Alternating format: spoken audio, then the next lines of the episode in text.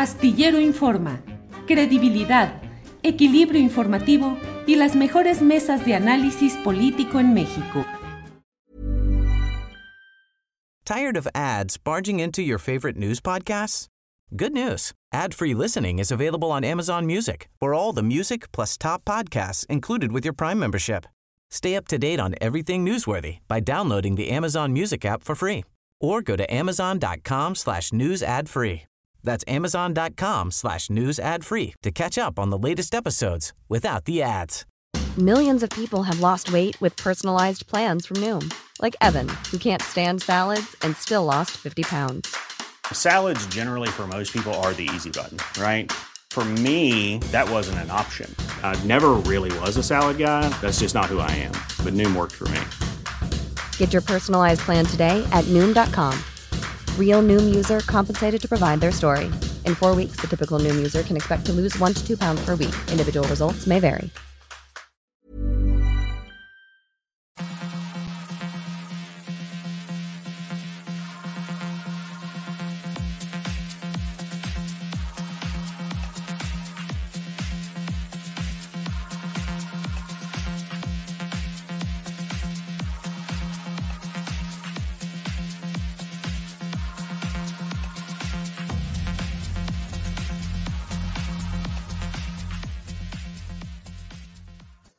La una de la tarde, la una de la tarde en punto, y ya estamos en este viernes 20 de mayo de 2022. Gracias por acompañarnos en Astillero Informa. Tenemos la información más interesante del día, tenemos uh, entrevistas, la mesa del más allá, que hoy contará con la presencia de Ana Francis Moore, de Horacio Franco, que son partícipes habituales, y hoy tendremos además a Poncho Gutiérrez, que es el director del Deforma, con un sentido de humor político que va a acompañarnos en la mesa del más allá. Tendremos las recomendaciones de fin de semana y los cinco minutos o un poquito más de inclusión y participación de Daniel Robles Aro.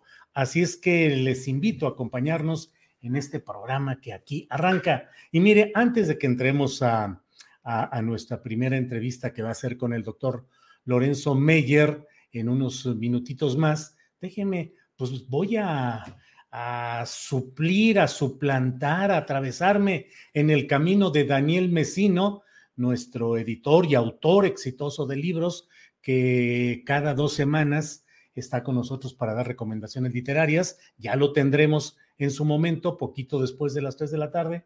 Pero mire, déjeme decirle que ha llegado por acá este libro, El caso Viuda Negra el asesinato que pone al descubierto la mayor red de lavado de dinero en el peñismo. Tiene un prólogo de Gabriela Warkentin y los autores son Manu Ureste, Cedric Raciel y Arturo Ángel. Es un libro muy interesante porque es ni más ni menos que lo que sucedió con alguien que ocupaba un cargo estratégico en el equipo de Luis Videgaray, que se encargaba del manejo de millones y millones de pesos de recursos públicos eh, y que está relacionado con aquella operación Zafiro, que es la transferencia de dinero público para campañas electorales del PRI por instrucciones de Luis Videgaray y operada en su momento por quien era eh, el presidente del Comité Nacional del PRI, Manlio Fabio Beltrones, que es señalado pues en toda esta investigación que es un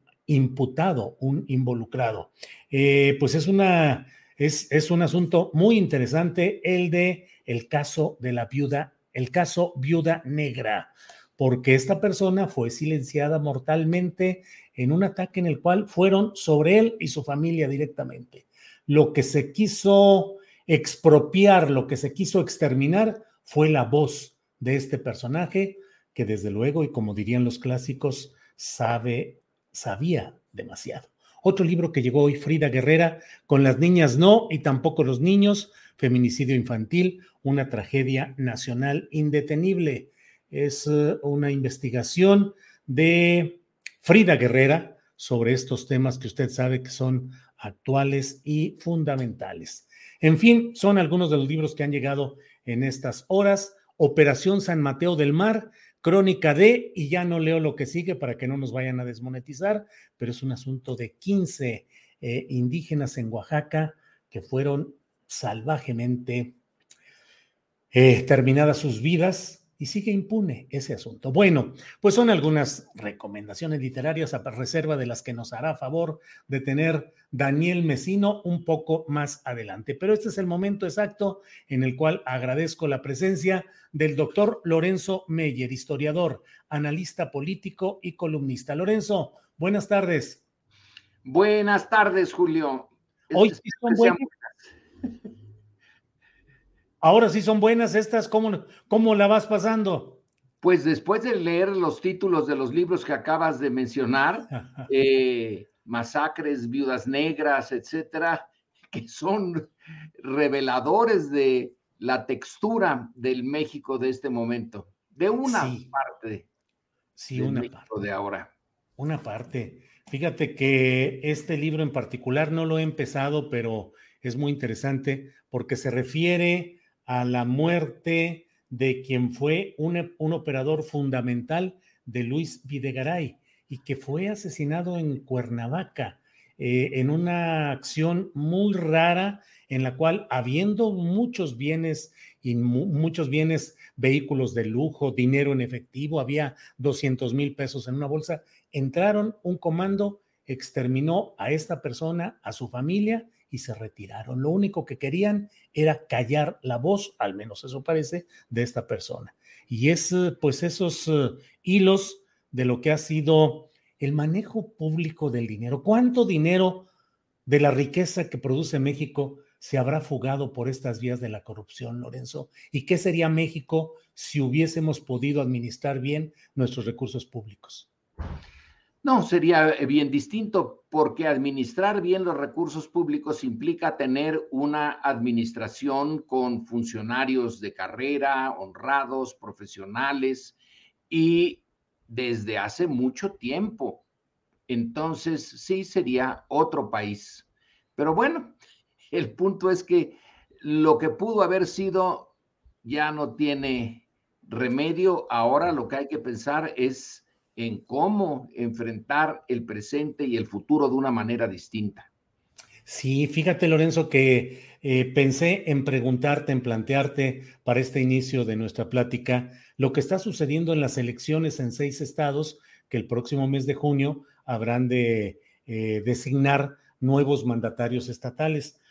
En particular me llama mucho la atención lo que está pasando en Tamaulipas con Francisco Javier García Cabeza de Vaca, que de pronto decidió emprender pues una cacería de brujas, como luego se dice, de sus opositores. A la Fiscalía del Estado ha logrado que haya orden de presentación contra el presidente municipal de Ciudad Victoria, orden de aprehensión contra la presidenta municipal de Nuevo Laredo, ambos morenistas o de llegados al poder por Morena, y todo para tratar de frenar a Américo Villarreal, hijo del personaje del mismo nombre que fue senador, gobernador de Tamaulipas. Em, ¿Recuerdas? En Durango también las cosas están fuertes. ¿En qué momentos, Lorenzo, ha habido tanto riesgo de violencia institucional, judicial o física en elecciones estatales después de la Revolución Mexicana y hacia acá? Bueno, eh, violencia por las elecciones, mira, tendríamos que meternos en un terreno que no conozco bien, que serían las elecciones de los estados, esas que estás mencionando tú, elecciones municipales. A mí me queda eh, en mi visión, varias vidas no me darían para eh, poder completarla, me quedan las elecciones nacionales.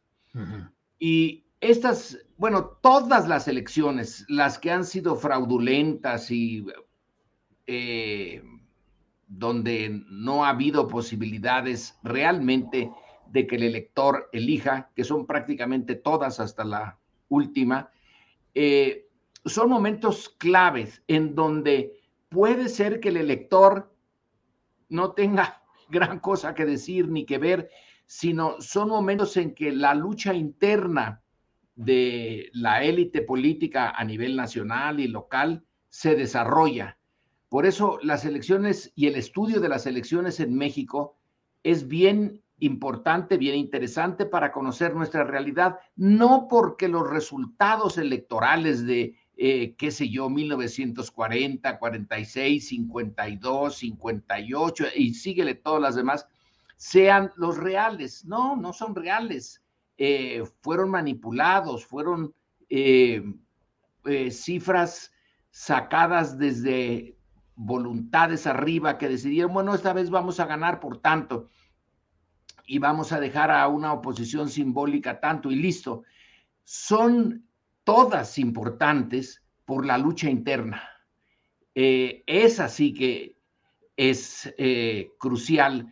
En sistemas autoritarios como en sistemas totalitarios, eso es, más claro, la, el cascarón, la parte externa, eh, parece estar todo en orden, todo bajo control, pero nadie controla todo y entonces la pugna no se da entre partidos, no se pone a disposición del ciudadano realmente la urna y el voto, se da adentro las camarillas.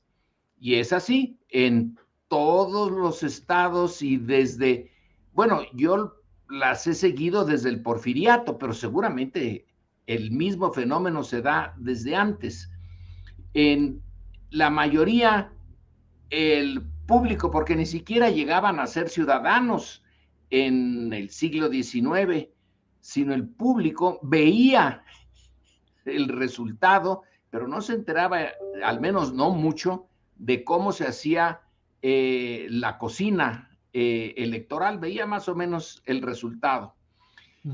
Ahora, cuando se le salía de control y venía la violencia, bueno, pues empecemos con eh, la elección de 1910. Ahí ya no hay que, ya no hay más. Es la violencia la que resuelve eh, todo. Una vez que el carrancismo llega eh, al poder después de haber derrotado violentamente a las facciones más populares, la de Villa y la de Zapata, bueno, la elección de la salida de Carranza y el inicio de un nuevo cuatrienio en 1920, pues vaya que sí fue eh, violenta. Se eh, asesinó a Carranza ahí en la Sierra de Puebla. Luego, los, eh, el siguiente cuatrienio con Obregón, sí hubo violencia porque estalló el movimiento de la huertista, que está mal nombrado, ¿eh? Está mal nombrado porque Adolfo de la Huerta realmente no jugó gran cosa ahí, su nombre se usó, eh, pero era el ejército, ese ejército que apenas estaba formándose y que no estaba muy acostumbrado a la disciplina, eh, en donde los generales importantes tenían sus tropas, no era el, ejército nacional, aunque formalmente sí lo era, pero no era cierto. Eh, entonces eh, se impuso a Calles, que era secretario de gobernación, pues después de que se derrotó a una parte del ejército. Y para el sistema en su conjunto resultó bien, fíjate, porque así se eliminaron, se mandaron al cielo o al infierno a donde hayan ido a una buena cantidad de generales. Eh, y así ya se fue disminuyendo el cuerpo de generales, eh, que eran los eh, que movían el asunto. luego, cuando viene ya Calles es presidente y Obregón decide que ese principio de la no reelección debe ser relativo no reelección inmediata, pero sí pasado un, cuatrienio, pues ya se podía volver a presentar como presidente. Ahí la violencia no viene durante la elección, viene antes. Como digo, es, los grupos internos. Entonces, ahí Arnulfo R. Gómez, que tenía una buena cantidad de tropas, y Serrano, Francisco Serrano, que había sido secretario de guerra, todavía se llamaba de guerra, la secretaría ya después iba a cambiar a ser de defensa. Eh, bueno, ahí también hay violencia. Cuando se anuncia que gana Obregón de nuevo, ya no hay violencia. Eh, pero Obregón es asesinado. los siguientes cambios presidenciales no, eh, bueno, en el interim hay que recordar a Vasconcelos, que Vasconcelos sí lanza su candidatura y sí tiene seguidores y sí forma un, núcleo importante, eh, sobre todo de clase media, con muchos estudiantes, muy... Eh, eh, Mauricio Magdaleno tiene un, un libro que se llama Los Pasos Perdidos, y ahí ves tú cómo le echaron ganas y, gran espíritu para las elecciones. No, no sirvieron para nada. Eso ya estaba predeterminado, y, pero sí hay violencia. Eh, después, cuando las presidencias son ya por, eh, sin necesidad de recurrir a las urnas, la de Emilio Portes Gil, eh, la, eh, bueno, la de Pascual Ortiz Rubio, pues pasa como Pascual Ortiz Rubio en general, desapercibido, no hay ni, no, no, no importa nada. Por eso le decían el nopalito. Sí, el nopalito. por baboso. Entonces, eh, no hay mayor asunto. Cuando se llega a la elección de Cárdenas, pues ya todo parece estar resuelto en el, en el ritmo y forma eh, que el autoritarismo requiere. A Cárdenas, pues sí, es una elección y tiene apoyos, etcétera, pero ya no hay violencia, ¿eh? Ya no hay violencia. Todo se resuelve muy bien. Ah, pero luego llega 1940 y algo se parece lo que vivimos hoy a 1940, ¿eh? No hay que perder ese año 39, 40, porque ahí sí hay un enfrentamiento entre izquierda y derecha. Sí. Eh, Cárdenas es la izquierda, Cárdenas es la reforma agraria, Cárdenas es el sindicalismo y Juan Andreu Almazán eh, de Guerrero, eh, estudiante, nunca terminó, pero estudiante de medicina, un buen general, que fue lo mismo zapatista que huertista. Es un caso rarísimo en donde anda en los dos lados. Él se presenta con una base muy importante en el norte, en Monterrey sobre todo. Ahí ya también hay otro elemento interesante, cómo el norte y los, las élites del norte son empresariales y se van por la derecha. Bueno, pues tenía que ser, de por dónde se podían haber ido. Eh, y ahí sí hay una, eh, es, es, que hay que meterse al, a esa elección, a los libros que se han escrito al respecto y a los archivos.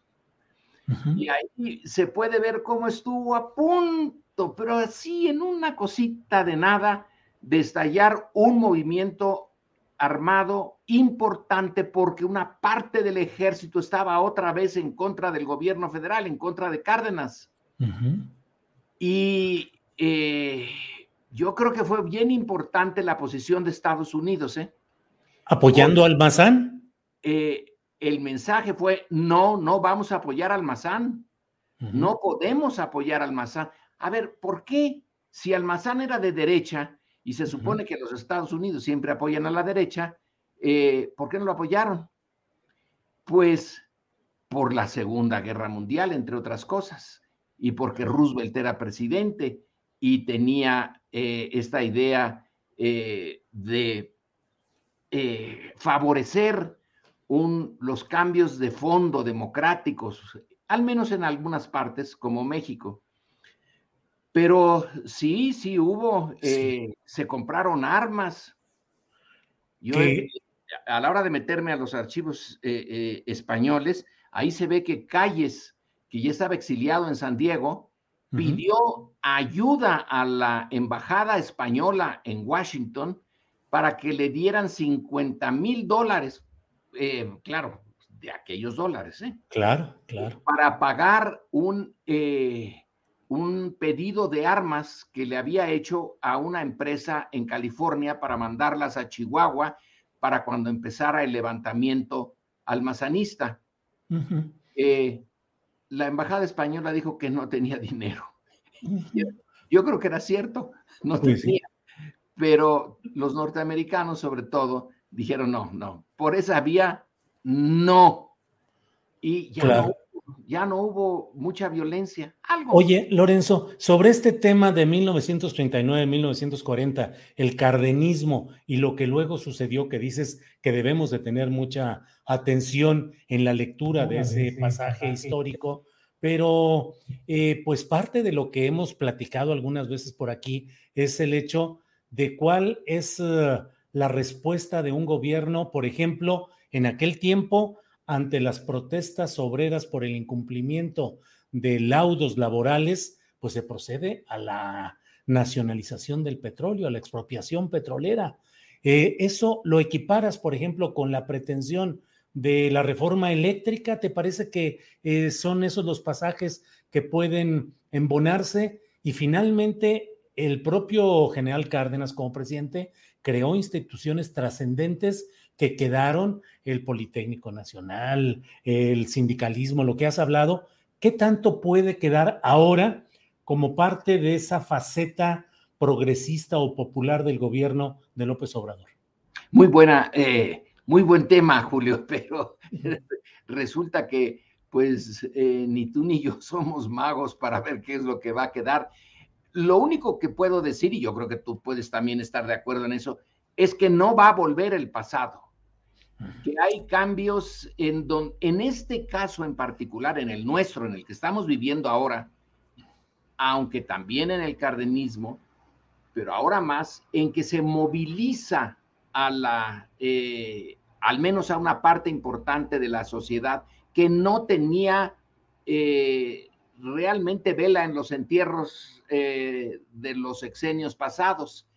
Ahí hay una movilización en el cardenismo controlada, ¿eh? controlada desde el propio Cárdenas y el gobierno. Ahora hay algo todavía de más fondo. Andrés Manuel no controla, puede alimentarla, eh, encauzarla, pero la movilización como ciudadanos, la tuya y la mía y la de, espero, millones más de mexicanos, ya no dependen de un partido, de un presidente, de que nos den órdenes. Ya es una exigencia de nosotros. Ya hay más capacidad eh, de la sociedad para tener su propia, eh, una, una, idea de sus propios intereses y de actuar eh, de acuerdo a esto. Ahora, la vía electoral sigue siendo una puerta ancha. Si se separa, entonces la violencia estaría tocando esa puerta, como fue en 1940, donde pese a la movilización que había generado el general Cárdenas, hubo un fraude. Eh, Ávila Camacho no ganó por su eh, carisma y su eh, eh, apoyo popular, ganó porque el cardenismo controló la elección.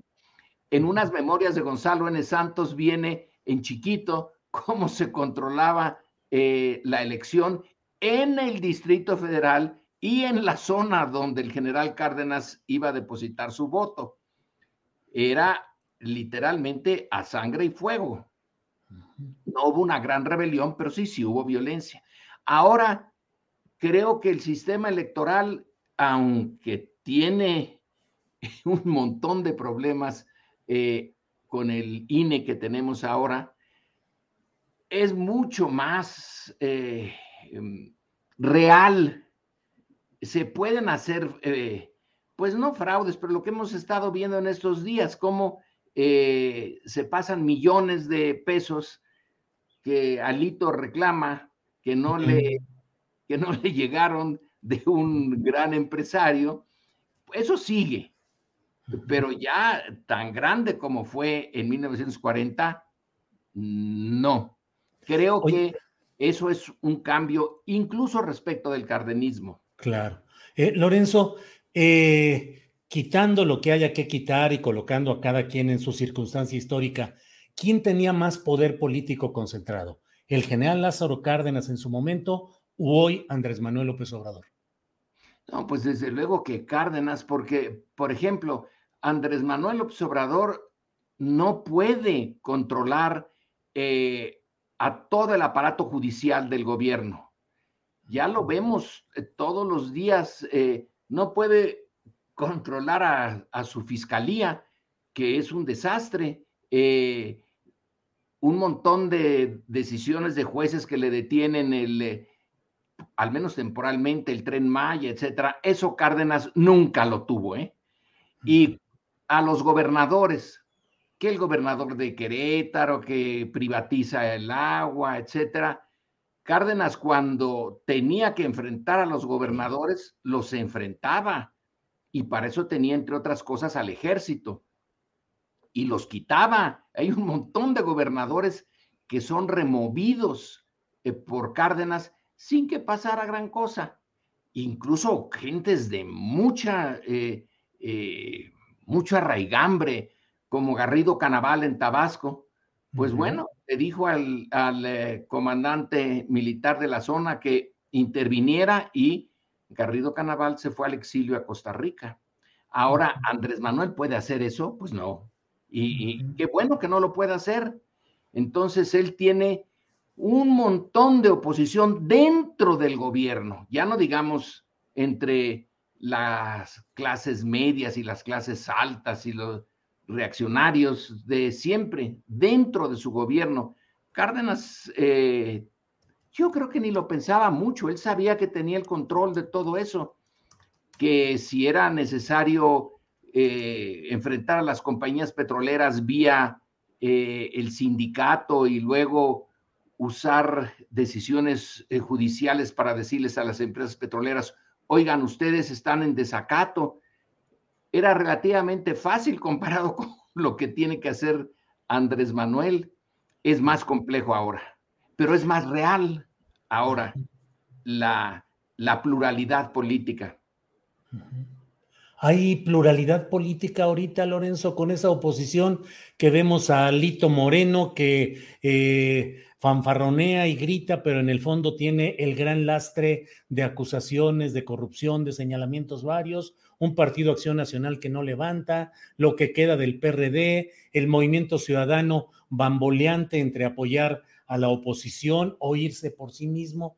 Eh, ¿Hay una pluralidad real o hay un poder avasallante? Fíjate nada más el número de gobernadores que van a estar del lado de Morena cuando Andrés Manuel López Obrador cierre su gobierno. Va a ser apabullante el número de gobernadores. Sí, pero no es porque el ejército los haya puesto allí, eh, es porque la oposición realmente con su historia, las biografías de sus líderes, ha cerrado sus propias puertas. Pues ¿cómo alguien puede eh, esperar que un partido prospere teniendo a Lito como su eh, líder, y cuando lo oímos en esa, eh, en esa filtración de una conversación telefónica, Dios santo, más bajo se puede caer, pues difícil. Entonces, no es que Andrés Manuel avasalle, sino que la oposición simplemente no encuentra una, un proyecto alternativo y líderes alternativos. A lo mejor los encuentra en, eh, los, eh, el poco tiempo que, queda, pero en los estados, pues en el, estado de Hidalgo, eh, un estado que el PRI ha gobernado desde 1929 y que ahora, pues francamente, no tiene muchas posibilidades de, de mantener eh, el, famosísimo, fortísimo grupo Atlacomulco, donde Jan González brilló, eh, el doctor Vaz antes, eh, bueno, Isidro Favela. Pues, ¿qué tiene ahora? Adelmazo. y la manera como ganó su elección fue por los pelos realmente. y, porque las autoridades electorales no quisieron meterse a, averiguar de dónde salieron los dineros para la elección de Alfredo del Mazo. Entonces, es eh, responsabilidad de Andrés Manuel que la oposición tenga esa debilidad o es responsabilidad de esa oposición. Porque tiene bases, tiene bases sociales, nada más basta uno que, bueno, yo supongo que también te pasa a ti, nos movemos entre clase media, ¡úfale! Qué cantidad de opiniones contrarias a, a la 4T, al presidente, a todo. Quiere decir que hay una base para ellos. Que no la sepan usar y movilizar, eso ya es otra cosa. Oye, Lorenzo, y en esas pláticas de clase media, de sobremesa, de reuniones familiares, de reuniones sociales, ¿qué dices cuando hay esas críticas tan señaladas que como un rosario dicen hay inseguridad, no se ha logrado hacer nada, tenemos inflación, el problema de eh, las vacunas, los muertos por las vacunas, eh, la falta de medicina para los chavos? ¿Cómo te va en esas pláticas y cómo te defiendes o cómo, cómo reaccionas? Es buena la pregunta, es, ya, es, ya, es, muy personal y, y, resulta que en esa coyuntura, exactamente ahora que me la preguntas, tengo ese problema.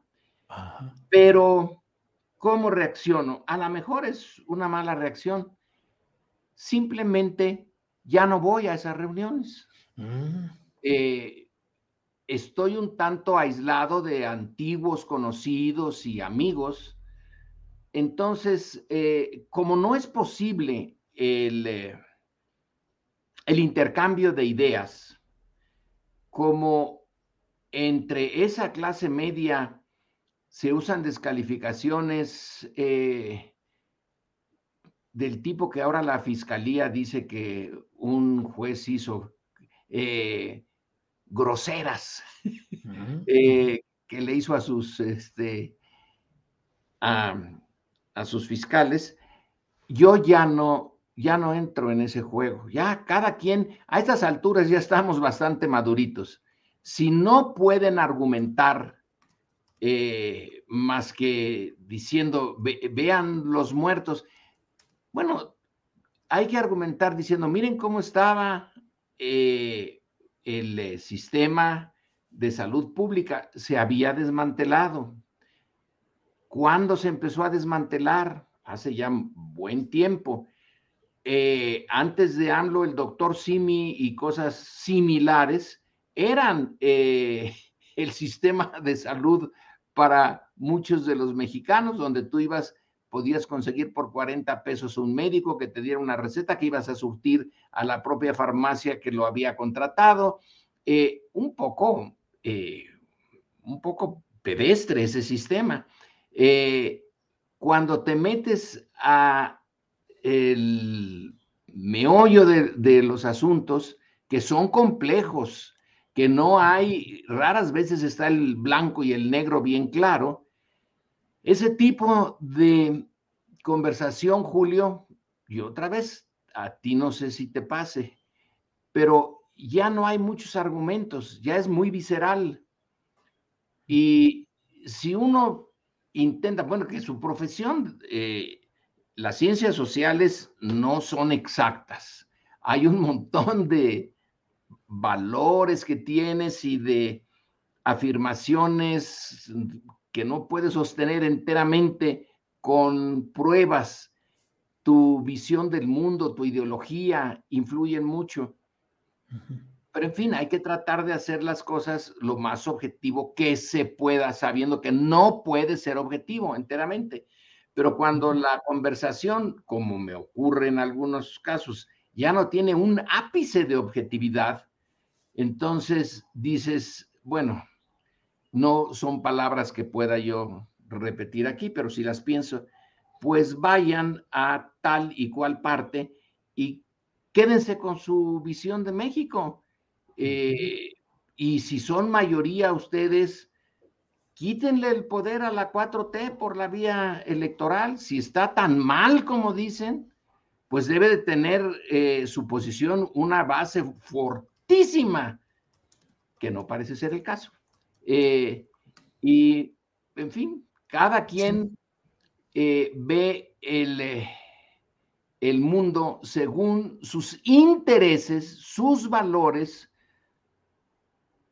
y no los vas a cambiar. Así que mejor prefiero aislarme.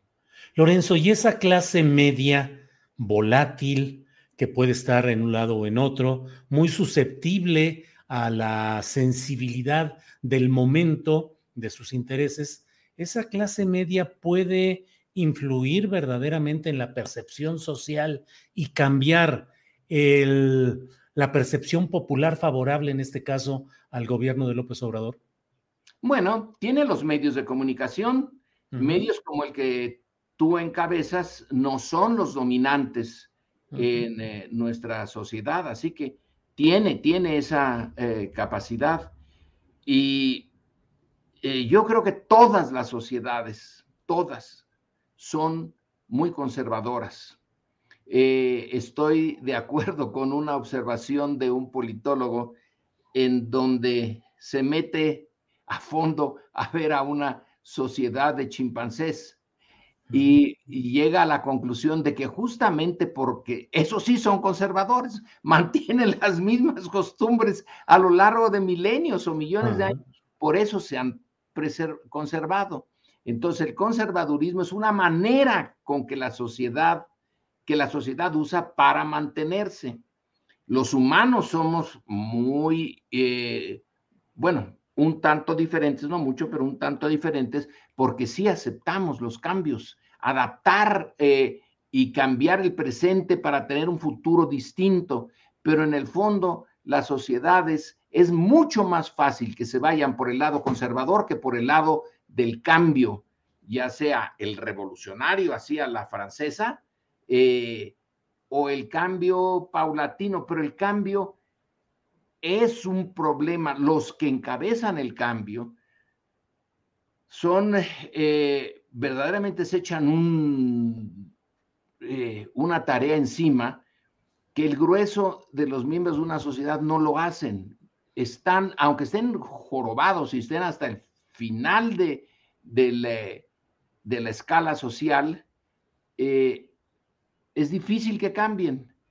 Entonces, México es una de las sociedades conservadoras y sí hay una base eh, social que puede servir a esa visión de los Claudius X y de todo este mundo eh, que ah, se moviliza en eh, contra del tipo de cambio que se está haciendo, que es muy lento, sí, y tiene que ser lento, porque incluso si fuera violento, no iría muy rápido. Son eh, siglos en que esta sociedad se coaguló sus clases eh, sociales, raciales, eh, regionales. Cambiarlas cuesta como se dice, Dios y ayuda, y más bien se necesita más ayuda de Dios que cualquier otra cosa para cambiarla, porque es muy difícil. Eh, entonces sí tienen base social. Una base social. ¿Perdón? No la han sabido eh, usar, no la han sabido, no han, no han encontrado el discurso y el liderazgo. Pues eh, Lorenzo, gracias por esta plática. Cierro nada más preguntándote, tanta apariencia que hubo en el pasado de una sabiduría política para el mal, si queremos decirlo así, pero sabiduría en la operación política del PRI, del sistema, del régimen, del partido aplanadora, del que se llevaba todo, el carro completo. Ahora, ¿qué es lo que les está fallando o por qué hay esa incapacidad de plantear una estrategia política que sea eficaz frente a López Obrador, Morena y la 4T. ¿Dónde queda toda esa inteligencia, si queremos, para el mal político, pero esa inteligencia política del pasado, Lorenzo? A la, a la Beltrones, ¿verdad? Eh, bueno. yo supongo que una forma de contestar a tu pregunta, pero es una apenas, ¿eh? es que duró mucho tiempo el sistema autoritario son inteligentes para esto que decía yo al principio, la lucha interna, cómo ponerle la zancadilla al otro, cómo lograr subir de este puesto al otro puesto, cómo... La intriga palaciega. Exacto. Pero el conjunto, ese no supieron cambiar a tiempo. ¿Se podía haber cambiado?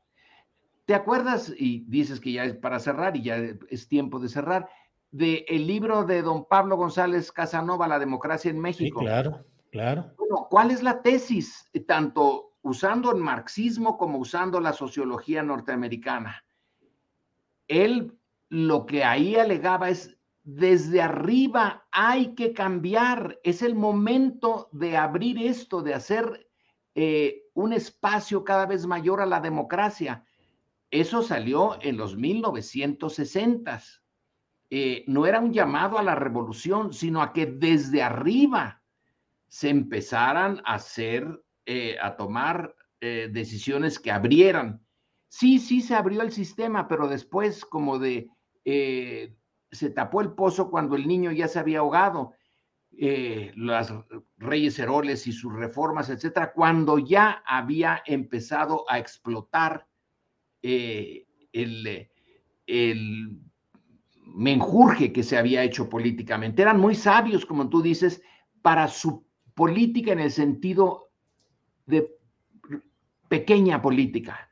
Pero la gran política, por ejemplo, a la Roosevelt, que se percató siendo parte de la élite, siendo eh, la creme de la creme de, la élite política eh, norteamericana, que incluso su familia había participado en el comercio de opio en Asia, etcétera. Eh, la familia Roosevelt tiene ahí algunas ovejas negras, pero tuvo la inteligencia de verlo el todo y dice, hijo, mano, no, no, no, no, no, no, no, vamos a cambiarlo.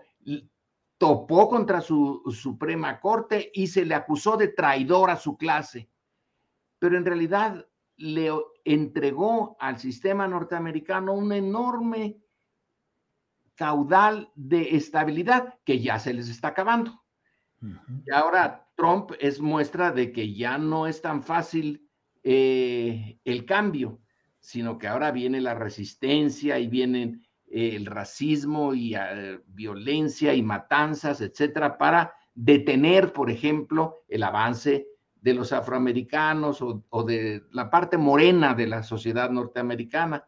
Roosevelt quería lo contrario. Eso falló en México. Teniendo todo el poder, pues lo usaron a la Díaz Ordaz y justificaron la matanza diciendo que ahí vienen los comunistas, ahí vienen los comunistas y nos van a, destruir. Claro.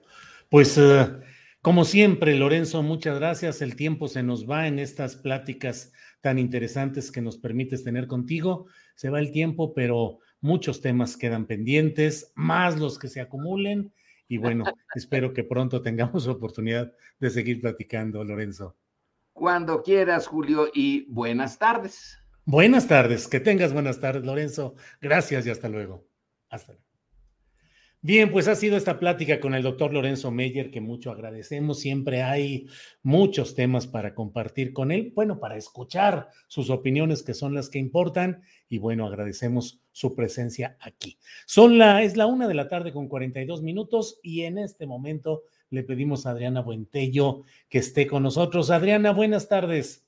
¿Cómo estás, Julio? Muy buenas tardes. Saludos a todos los que ya andan por acá conectándose, recordándoles que pongan su like, que si no cuesta nada y pues muy interesante esta plática que tuviste con el doctor Lorenzo Meyer.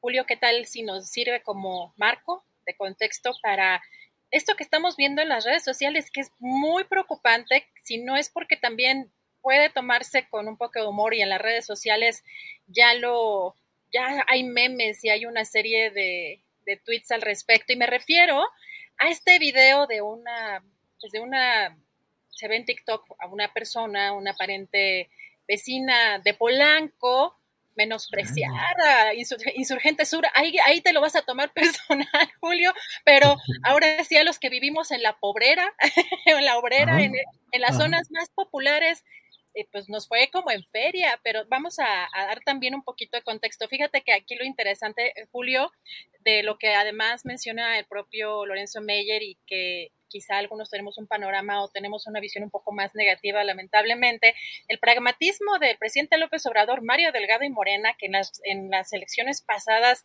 eh, hicieron pues movimientos peligrosos, sobre todo para la Ciudad de México, que tuvieron repercusiones pues muy graves aquí en la que perdieron muchísimas alcaldías, Julio. Hoy eh, pues evidencia de una forma muy gráfica que ese conservadurismo justamente del que habla el doctor Lorenzo Meyer busca perpetuar ese clasismo y ese racismo y tienen aparentemente, Julio, luz verde para seguir expresando su desprecio a las clases que consideran inferiores. ¿Y te parece? Vamos a ver este video que está impactando y que realmente sí, si no es porque se puede tomar con, humor, pero sí es muy preocupante lo que estamos viendo, Julio. O sea, se buscó tener una categoría en esta avenida que le da una plusvalía a todas nuestras propiedades, todas las propiedades alrededor. Las rentas cada día nos suben y cada día el predial nos sube de una manera significativa. Para que lleguen y nos pongan un antro que parece de Insurgente Sur. Exacto. O sea, el, con el nombre. El, perdón, el diseño. Las luces en las noches, porque ya vi cómo las, ponen las luces verdes, rojas, fosforescentes, rosa, amarillo. Oye, perdón, pero le están quitando toda la categoría a la zona. O sea, una cosa es que sea legal y otra cosa es que vaya en armonía con la categoría de la zona. Esa categoría nos, a nosotros nos cuesta.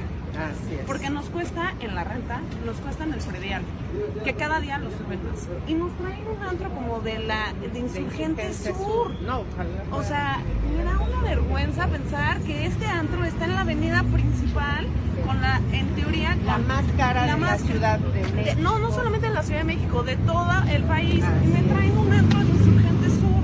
O sea, la verdad, qué vergüenza me da que pongan una, legal o no legal esta, imagen, este diseño. O sea, ¿qué tipo de gente están buscando?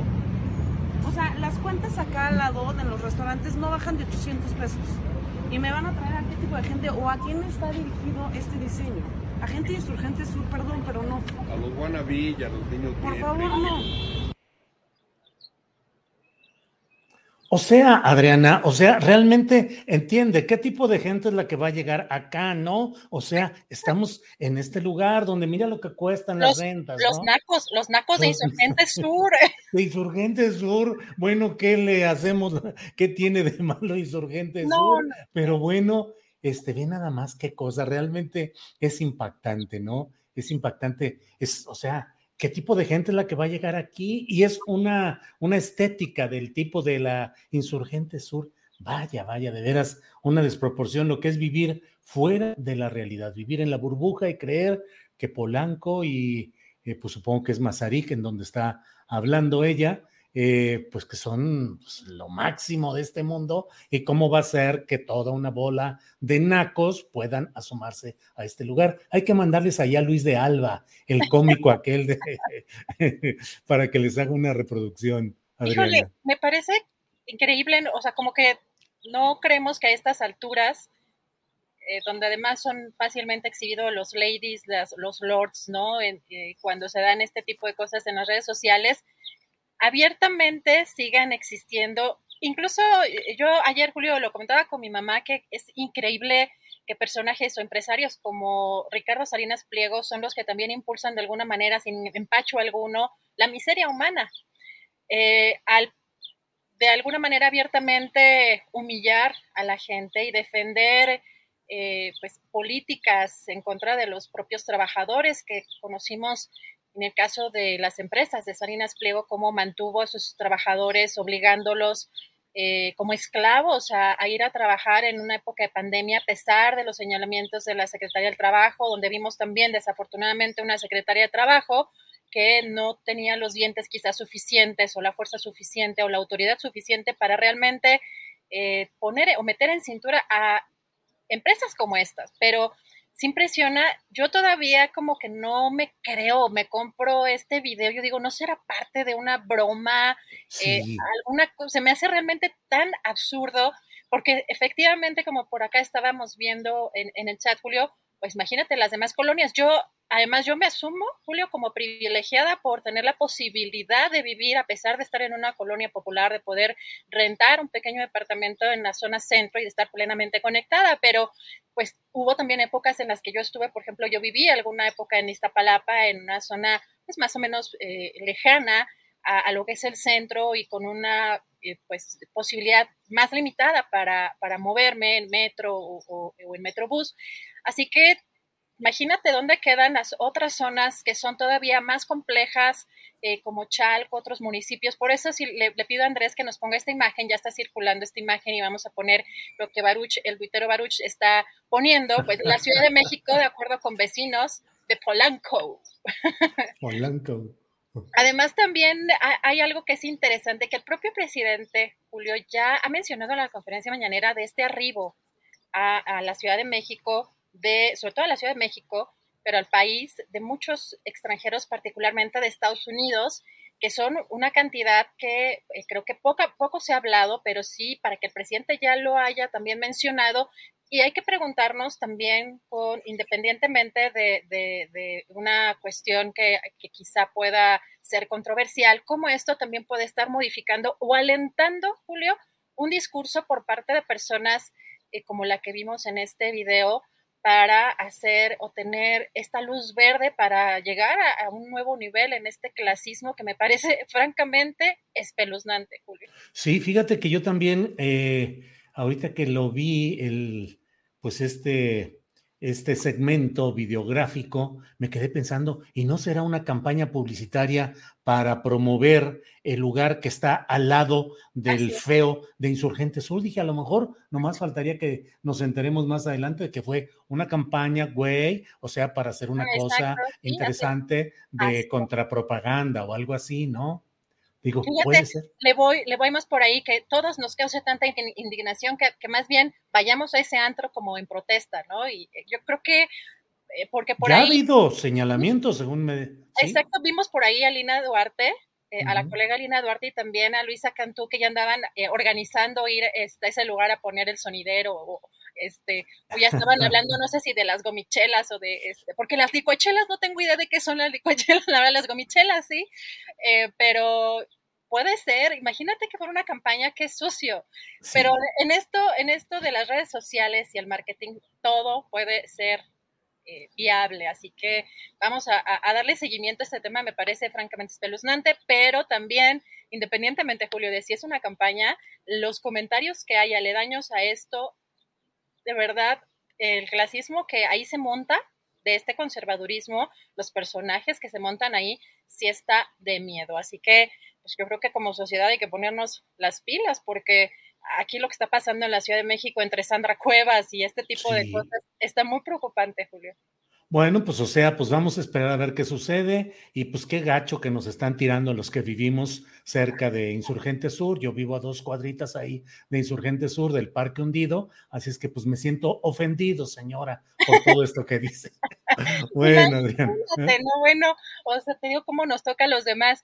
Y nos damos con más información. Eh, te va a dar a escoger. ¿Qué, prefieres? Si la multa eh, a Mario Delgado y a Morena, lo de, mm, eh, lo de Joe Biden, lo que dijo hoy el presidente y lo de Marco Rubio, o tenemos también lo que anunció hoy Tatiana Cloutier en la conferencia mañanera. Así que te va a aplicar igual que Jesús Taylor, la que, la que escoge.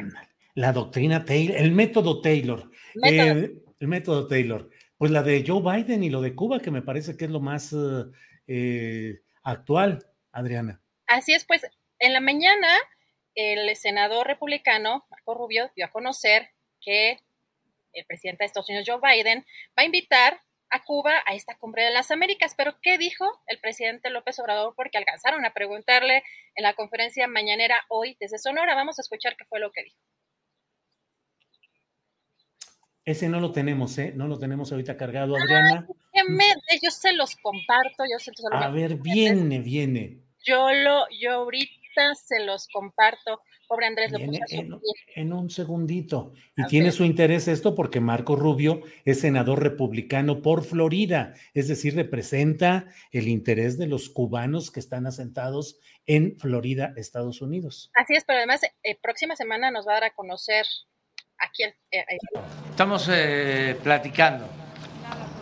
Este, yo creo que para el lunes o martes yo ya voy a poder informarle al pueblo.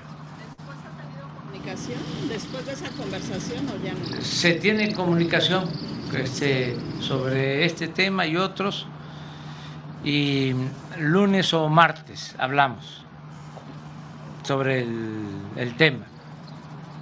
Porque no es que hay quienes quisieran eh, que no se llegara a acuerdos, apuestan a eso, a que nos peleemos, a que haya confrontación. Nosotros le tenemos mucha confianza al presidente Biden y él nos respeta.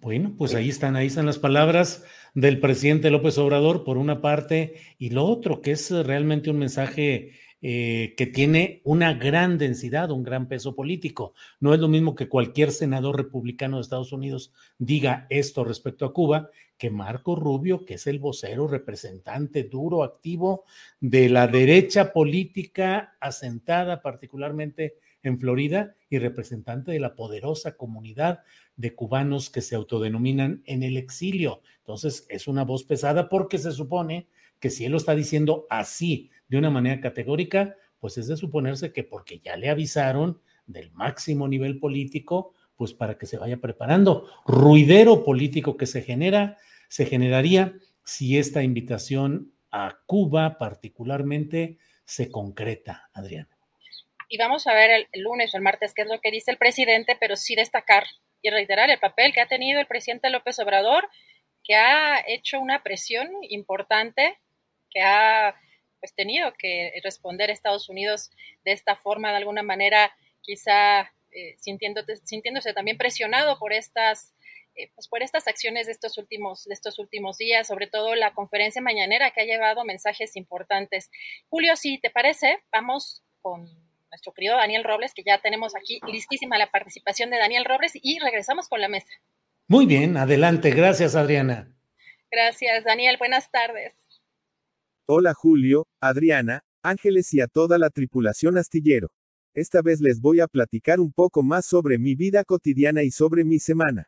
Quiero aclararles que este es un espacio sobre inclusión y concientización sobre discapacidad, por eso solamente hablo de temas relacionados.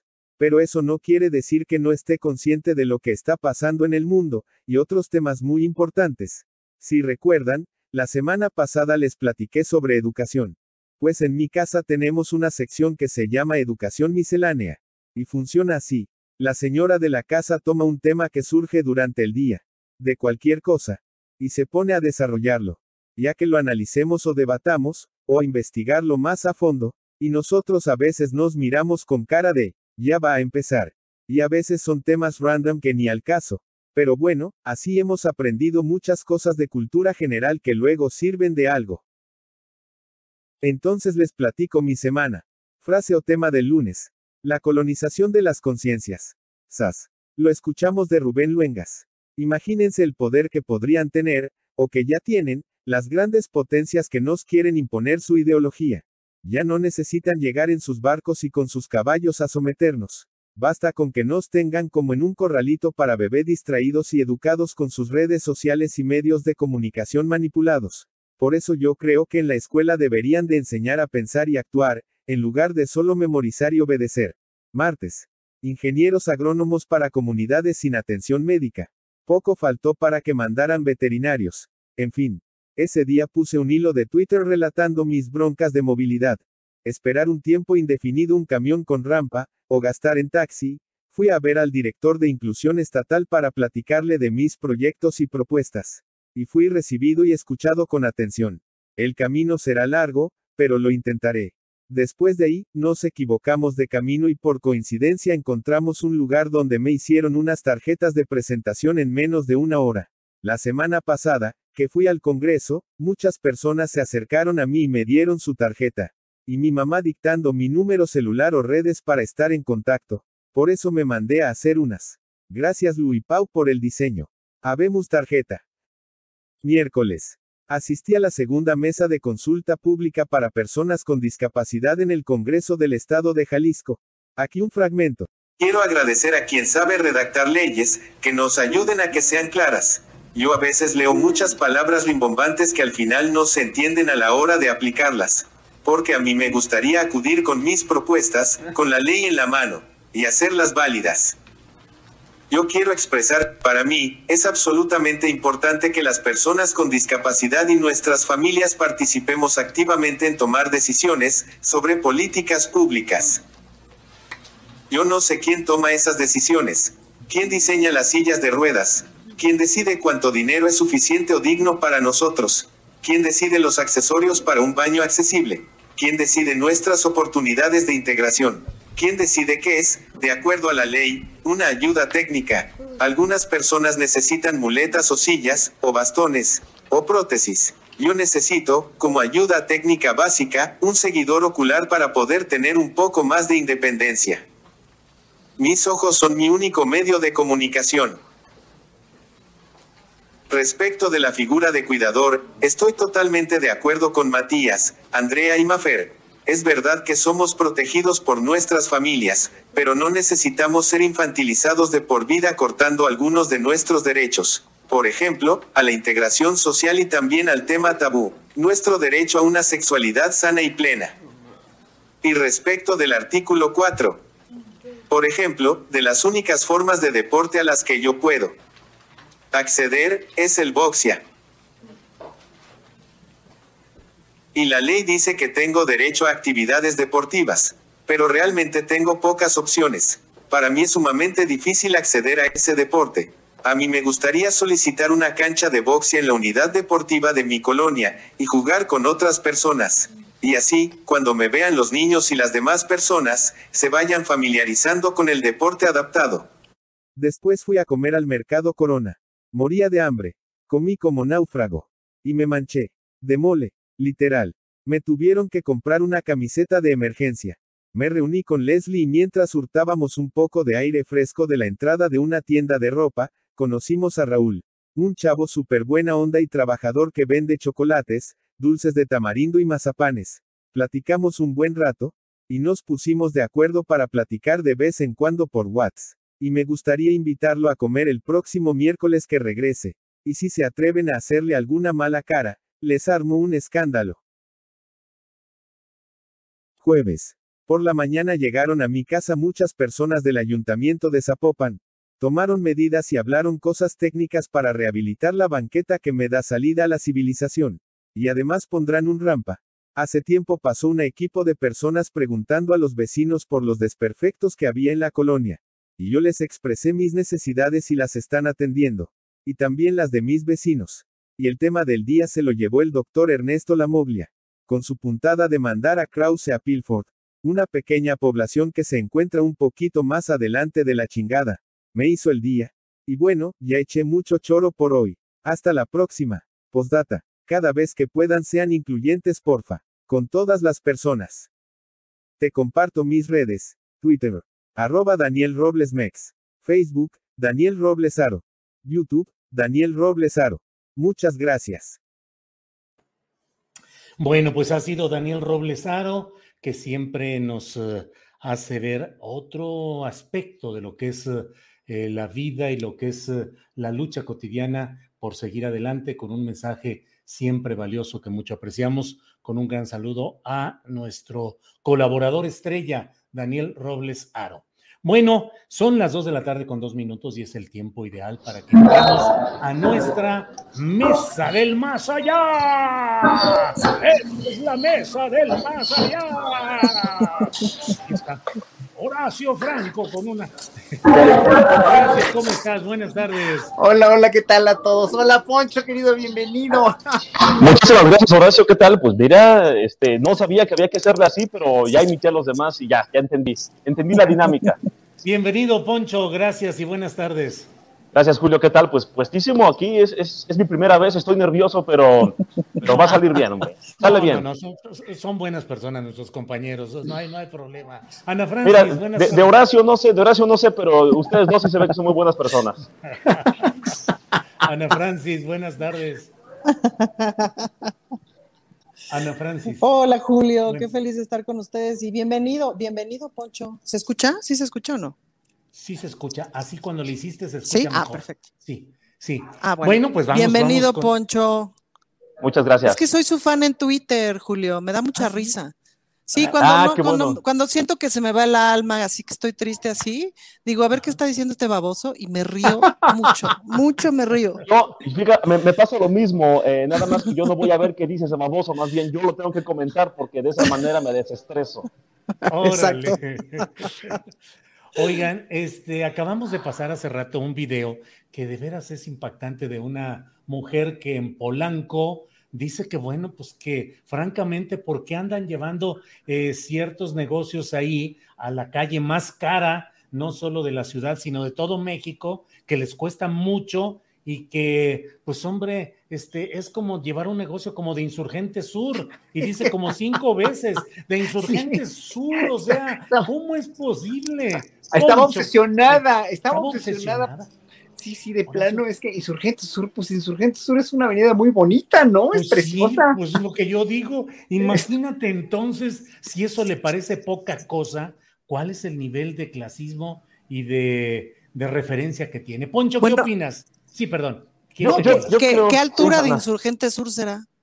Pues yo no sé, me imagino, será como allá por Insur- Insurgente Sur 300, que hay algunos antritos por ahí, será lo que ella ubica de Insurgente Aquí en la, Sur? en la Roma, está enfrente de la Condesa, yo vivo unas cuadras de ahí y es una, no sé, digo. Es, que Insurgente Sur es un- abarca de, de circuito, no, de, sí, de No, de viaducto, glorieta. De la glorieta. De la glorieta hasta la salida, ¿no? Ajá. Sí. Lástima sí, que no sí. especificó cuál cuadra de Insurgente Sur, porque hay, hay, hay muchos eh, conceptos de bares ahí. Quizás tuvo algún percance, un trauma psicológico, y, y no sé si alguno de estos negocios tenía una luz neón que le recordó algo, que tuvo unos flashbacks y que dijo, no, no quiero eso aquí, quizá por eso. O, Oye, la- o no, o- no- no le recordaré el Estadio Olímpico de la UNAM.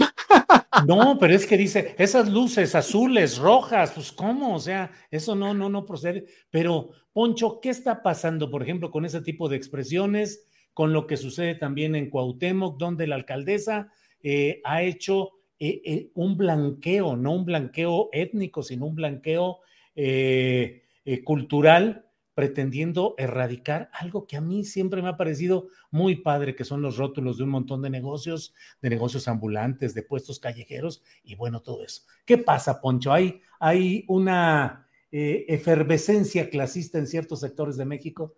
Mira, mi, mi tía la panista estaría diciendo que es racismo a la inversa, se estaría quejando, estaría diciendo que la discriminan por ser blanca, que la discriminan por vivir en Polanco, o que la discriminan por querer embellecer eh, estos eh, puestos ambulantes, estas estructuras.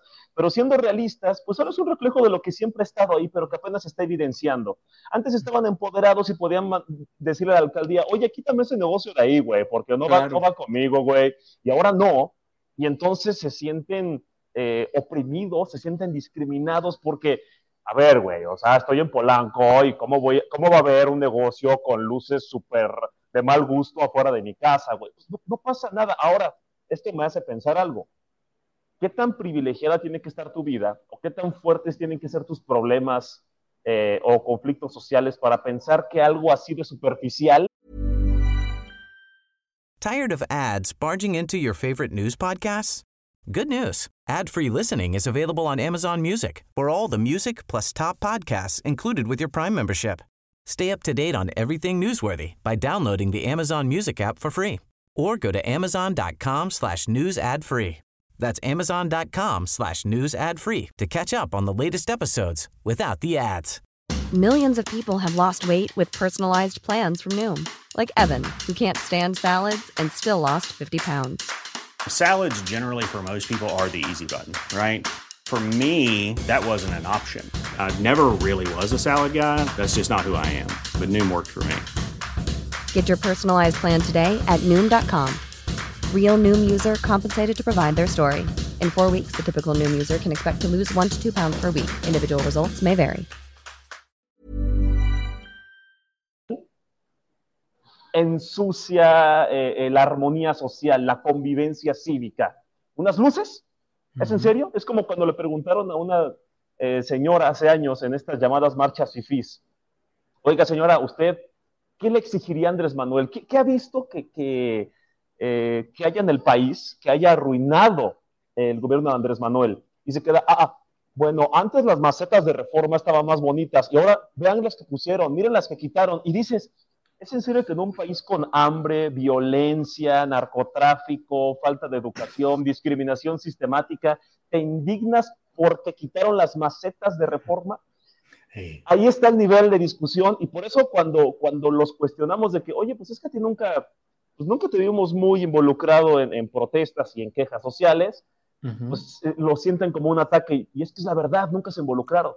Claro. Horacio Franco, ¿qué opinas de estos dos temas? El insurgente sur que está afeando Polanco y lo de la Cuauhtémoc con esta blanqueada que en lugar de esa, eh, pues toda la creatividad gráfica que mucha gente ha puesto, ahora queda blanco y el emblema de la delegación o la alcaldía Cuauhtémoc. ¿Qué opinas, Horacio? Lo primero es el paroxismo de la, de la polarización de clases sociales que hay en una ciudad, ya no en un país, ya no en un planeta, ¿no? Ya no en un, en, un macrocosmos, sino en un microcosmos como es la Ciudad de México. O sea, y lo he visto con muchos miembros de comunidades este, de comunidades religiosas o de minorías que son también muy sectarios entre ellos, ¿no? O sea, eh, eh, eh, desde hace muchos años se sabe muy bien que incluso entre la comunidad judía, ¿no? No hay una, cuando, alguien de Siria se casa con alguien de los sefaradim o de los ashkenazim,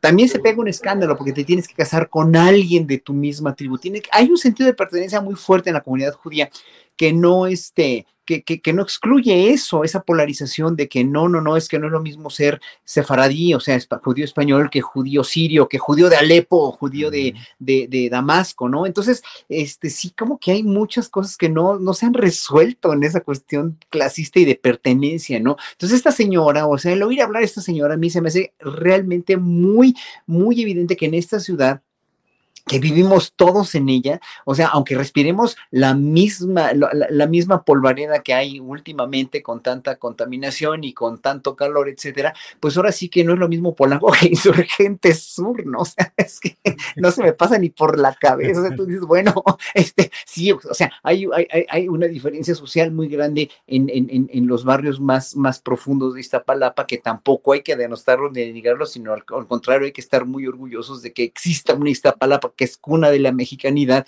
y que exista también un, un, este, no sé, incluso un Ecatepec que está en el Estado de México, pero que todos convivimos en la misma ciudad, pero es tan raro escuchar a esta mujer hablar de esta manera, así como, como, en verdad, como si fuera otro mundo, viven en un microcosmos muy, pero de veras muy pusilánime, muy chiquito, ¿no? Y, y, y, no tienen elementos de juicio como, como, como, como, como, este, como para juzgar, como para decir algo más congruente que eso, ¿no? Pagamos mucho por ideal. Bueno, pues sí se paga un predial más alto en Polanco o en las lomas que en Iztapalapa, pero pues es porque tiene la gente más dinero, ¿no? Y bueno, o sea, obviamente ahí es, ya, ni, ni, ni, cómo ayudar a esta pobre mujer.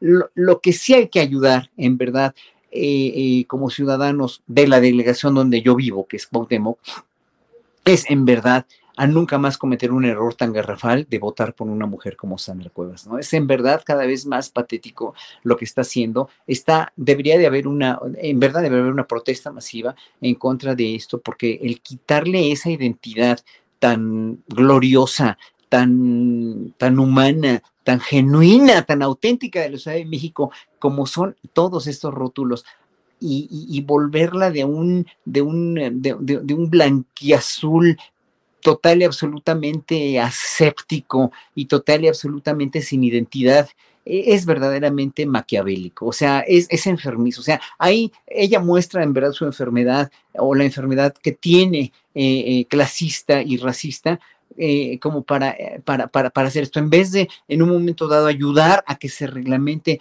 la, la cuestión de todos los, los, este, los, los ambulantes, para que puedan vender en mejores condiciones, en mejores circunstancias, sin acosarlos, porque tienen el mismo derecho de vender que cualquier otro empresario, porque también ellos son empresarios y tienen necesidad de vender en la calle. No, hace esto como, como de veras, como, como, como si fuera, no sé, como, como, en verdad como de la Alemania nazi, ¿eh? o sea, tener que pintar todos a fuerza, ¿no? Tener que unificar pues es que lo mismo han hecho los panistas en todos lados, ¿no? O sea, esta cuestión de el decoro y la decencia y la, este, mm, lo, lo, lo impoluto, ¿no? La, la, la cuestión del el ordenamiento, el orden, ante todo, cuando por dentro estás hecho una porquería y una basura, porque hay tanta corrupción, ¿no? Sí. Horacio, gracias. Eh, Ana Francis Moore, eh, leí un tuit de Arturo Rodríguez, nuestro compañero periodista y colaborador también de este programa, dijo, una de las visiones que más me han maravillado del DF, hoy Ciudad de México, es su street art, el graffiti uh -huh. y la rotulación comercial multicolor tan exquisitamente kids. La razón, en las ciudades donde he vivido, más conservadoras, es criminalizado. Hoy Sandra Cuevas aniquiló algo de eso. ¿Qué opinas, Ana Francis? Sí, totalmente. Esto de, la, de lo que está haciendo Sandra Cuevas, eh, a mí me lo chismeó Tamara de Anda hace ya un par de meses y hemos estado busque y busque en la ley cómo se puede proteger eso, pues, ¿no? ¿Cómo uh -huh. podemos pasar algún tipo de reforma para que se pueda proteger? Y la semana que entra empezamos, el martes ya empezamos a meter ahí como algunos instrumentos. Eh, pero es terrible. Eh, hay, una especie como de propuesta de la UNA, de Unión de Alcaldes, que creo que no todo el mundo se está trepando, de esto, como una unificación de marketing, como si fuera, tú reconoces una alcaldía de la UNA como reconoces un Starbucks. Uh -huh. Y es, este, ¿cómo se llama? Es una visión de mundo. Es decir, en ese sentido son absolutamente congruentes con su visión de mundo. Eh, en la Magdalena Contreras, en un deportivo, había un mural de una boxeadora que es la única boxeadora, la dinamita, es la única boxeadora mexicana que tiene título mundial y no sé qué, ¿no? Que salió de ahí, entrenó ahí, no sé qué, y alguien había pintado un mural y ¡zas! Le, lo, lo taparon, pues, ¿no? Y empezaron a tapar también murales de los mercados, pues, ¿no? Entonces, pues ya, pues ya estamos todo el mundo así de no, espérense, o sea, las cosas no se hacen así, pues, ¿no?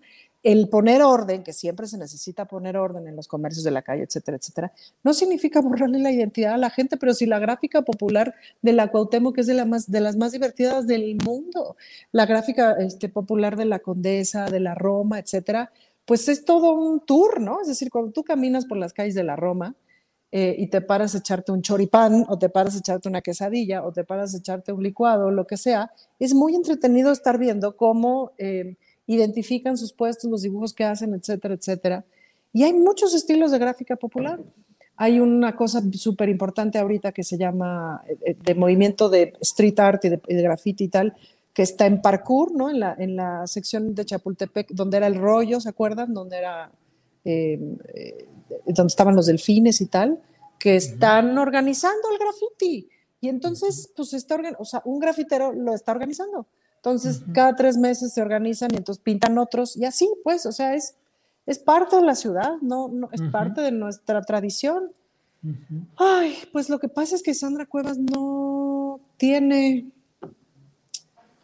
Ya Ay, no yo digas. no sé, yo no sé, yo no sé, Julio. Es decir, si, el titiritero la está manejando, si el titiritero que es un funcionario eficiente y que ha demostrado ser un funcionario eficiente la está manejando, pues la está manejando muy mal. Eh, fue una crueldad haber dejado ahí a Sandra Cuevas, es decir, con todo y que el titiritero se haya enojado muchísimo, es una crueldad para la ciudadanía someter tres años a una persona tan incapacitada para gobernar y tan incapacitada para comprender en el más mínimo ápice lo que se necesita para atender a la ciudadanía titiritero real. Y, sabes que yo quiero, quiero agregar algo también, es que es típico de la derecha y de lo que también ha dicho mucho López Obrador, es una derecha de apariencias, ¿no? Aparentamos estar muy bien, muy blanquito, todo muy aséptico, pero pues por dentro estamos haciendo todo mal y somos, estamos podridos por dentro, ¿no? Y ves las fotos de Sandra Cuevas con la gente de los puestos así, Sandra Cuevas sonriendo y la gente de los puestos con cara de funeral, aterrados porque obviamente no pueden decir nada. Doble moral, Poncho, doble actitud, doble vara para medir. Eh, ya se decía aquí, podridos por dentro, pero con ánimo de mucha presunta limpieza por fuera. ¿Qué pasa y cómo enfrentar todo esto, Poncho?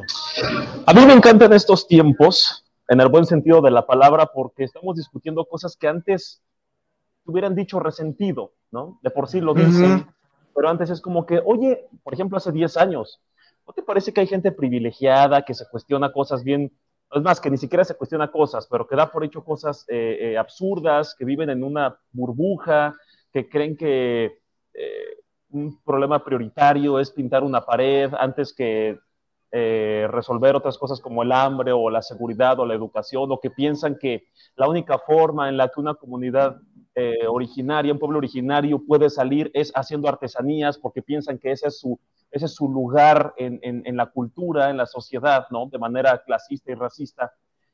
Señalar estas cosas antes era como que, ah, es que tú eres un resentido, eh, tú estás enojado, eh, a ti te da envidia que ellos sí tengan dinero, que tengan belleza y estas críticas súper profundas, ¿no? Bien superficiales, eh, esas cosas que hacían antes.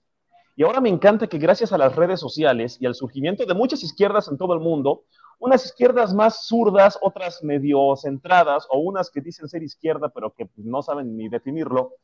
Eh, esto está haciendo que la gente se cuestione cosas. Hace cuatro años nadie hablaba, o muy pocas personas hablaban de colonialismo, eurocentrismo, eh, el racismo, la eh, discriminación sistematizada. Estos términos que decíamos, ah, eso es de los intelectuales, ¿no? Eso nada más es de gente que, que estudia muchas cosas pues ahora ya son parte de los memes, ya es parte de la, de la conversación normal, estás tomando, estás con, con los amigos y alguien empieza a hablar del machismo, alguien empieza a hablar del clasismo, y es de lo más normal, y qué bueno. Y precisamente estas conversaciones incomodan mucho a las personas que siempre estuvieron en el privilegio eh, y que aparte nunca cuestionaron su privilegio. Es el problema. Ahora les dices, oye, eh, pues no, está bien que quieras ocultar este tipo de cosas, ¿no? O, la gente que, mm, eh, que sufre de hambre no se va a conformar con una despensa, no esperes que te aplaudan, ¿no? Yo sí creo, eh, a mí me preocupa que eh, Sandra Cuevas haya hecho esto, justo como decía Horacio, ¿no? En la foto de que, miren, le, hicimos un favor a, don Juanito porque le pintamos el puesto de jugos y tiene cara de, pues no, a ver, están, obviamente a él no le gusta lo que le hicieron, y aparte lo están obligando o, le están prohibiendo que se queje. Es evidente que están en contra de, que él está ahí en contra de su voluntad y la gente no dice nada. Aquí me refiero con la gente. Nuestros amigos tuiteros que pregonan ser ciudadanos mexicanos completamente apartidistas que critican parejo y que incomodan al poder, ¿no? Ellos son los próceres y, el, y los mejores ciudadanos que puede tener el país, ¿no? Porque critican parejo, según ellos, no han dicho nada no han dicho nada, ¿no? Los que, los que, no, si esto hubiera sido una delegación de Morena, una alcaldía de Morena, no, hombre, estaría ahí, Andrés Manuel odia a los pobres, etcétera. Pero como es alguien que ellos juran no representar, ¿no? Porque sabemos que la frase de ni priista, ni panista, ni morenista, mexicano, es atentamente un panista. Sabemos que suele, ellos suelen ser, ¿no? Los, los que no, los que no deban a nadie, supuestamente, ellos no han dicho nada, no se han quejado. Y a mí sí me preocupa que poco a poco estemos normalizando esto y que nadie lo señale y que de repente puedan correr a la gente de sus negocios solo porque no están bonitos. Es que, güey, o sea, su negocio no está nice, güey, ¿no? Entonces, pues mejor que se lo lleven, mejor que lo reubiquen, o que le pongan mesitas y que lo pongan afuera en la banqueta y que le pongan palmeritas, ¿no, güey? Porque está como muy naco así, güey que, ese tipo de críticas absurdas las veamos como normales, que la gente piense que el comercio formal es únicamente cuando es un negocio bonito, ¿no? que, que, piensen que eso, es, que eso sí está bien y lo demás no, que te ensucia y que te afecta la plusvalía, pues mejor puedan pensar por qué esa persona tiene que recurrir a poner su negocio ahí en esas condiciones. ¿Por qué no mejor le das eh, apoyos, le das orientación para que mejore su negocio, para que aumente clientela, eh, mil cosas más, en lugar de criticarlo y hacer una... Eso no es una mejora. Eso no es una mejora. Puedes decir, es más, si yo hubiera sido ella, hubiera dicho, oigan, les vamos a pintar, ¿no? Porque está oxidado el, algo. Los que estén feos los vamos a pintar y a poner 25 mil capas y barniz para la lluvia y eso. Y les vamos a pagar el rotulador para que los dejen como estaban. Ah, qué bonito. No, yo estoy yendo a borrarte con cloro, ¿no? Entonces sí me parece un mensaje eh, muy clasista, totalmente normalizado, ¿eh? Y eso es muy peligroso. Gracias, Poncho. Horacio, fíjate que lo hemos platicado varias veces aquí, pero creo que hoy, con estos datos que estamos platicando, queda más evidenciado el gran problema de que la oposición al actual proyecto en el poder es una oposición que no logra hilvanar un discurso sensato, eficaz, convincente, que logre hacer pensar a los ciudadanos que la alternativa que proponen es una alternativa válida, valiosa y que puede efectivamente generar los cambios que la sociedad reclama y que a pesar de lo que se haya avanzado en este en lo que va de este sexenio, pues evidentemente quedan rezagos y quedan cosas por resolver. Pero lo platicaba hace unos minutos con el doctor Lorenzo Meyer y le decía, ¿dónde queda ese oficio para el mal, si queremos, del antiguo prismo, por ejemplo? Y él me dijo, ¿estás pensando en Beltrones? Bueno, sí, ¿dónde queda ese oficio de los del régimen, del sistema, del partido aplanadora, que era capaz de manejar las cosas y que mantuvo durante décadas un control aplastante. Y ahora tenemos a los alitos, tenemos a Sandra Cuevas, tenemos personajes que no tienen discurso y no tienen eficacia. ¿Cómo ves todo eso, Horacio? Mira, la oposición está desplomada, está totalmente desvencijada porque en realidad cuando eran gobierno hicieron las cosas en apariencia, otra vez lo mismo, es como lo que hizo Sandra Cuevas, lo que quiere hacer el PAN, lo que quiere hacer Sandra Cuevas, lo que hizo el PRI durante muchos años. Hicieron un sistema que parecía estar muy bien, que, que era funcional, pero fue funcional para unos cuantos, o sea, fue funcional para posicionar a México, para darle un tratado de libre comercio, para darnos un, un sino promisorio en apariencia.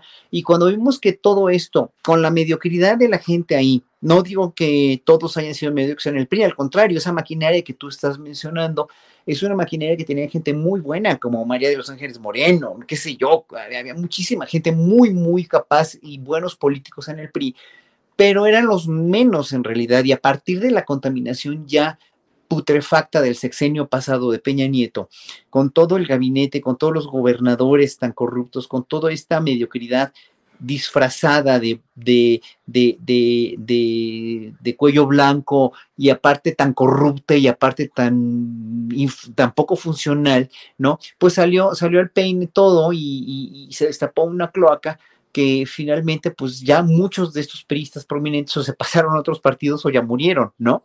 Entonces, eh, no me extraña porque, porque porque finalmente el sistema político mexicano siempre ha sido de una gran mayoría muy mediocre y, aparte de una gran mayoría de políticos que son eh, que no están preparados o que no tienen la, que no tienen la sensibilidad política para tomar un puesto y vivir decentemente de ese puesto sin robar, ¿no? Desde hace mucho esa praxis, pues está en, en, en, México muy arraigada y en otros países también, en otros países muy subdesarrollados, en África, por ejemplo, digo, obviamente los dictadores en todos estos países africanos tienen, tienen un montón de lana y, en Europa indirectamente, pues los poderes fácticos, ¿no? Los empresarios y los reyes y los príncipes que finalmente, pues han, han aquilatado y amasado fortunas a través de siglos a partir de explotar a los pueblos, que no han hecho eso, han hecho o no han hecho otra cosa, pero repartían mejor el dinero.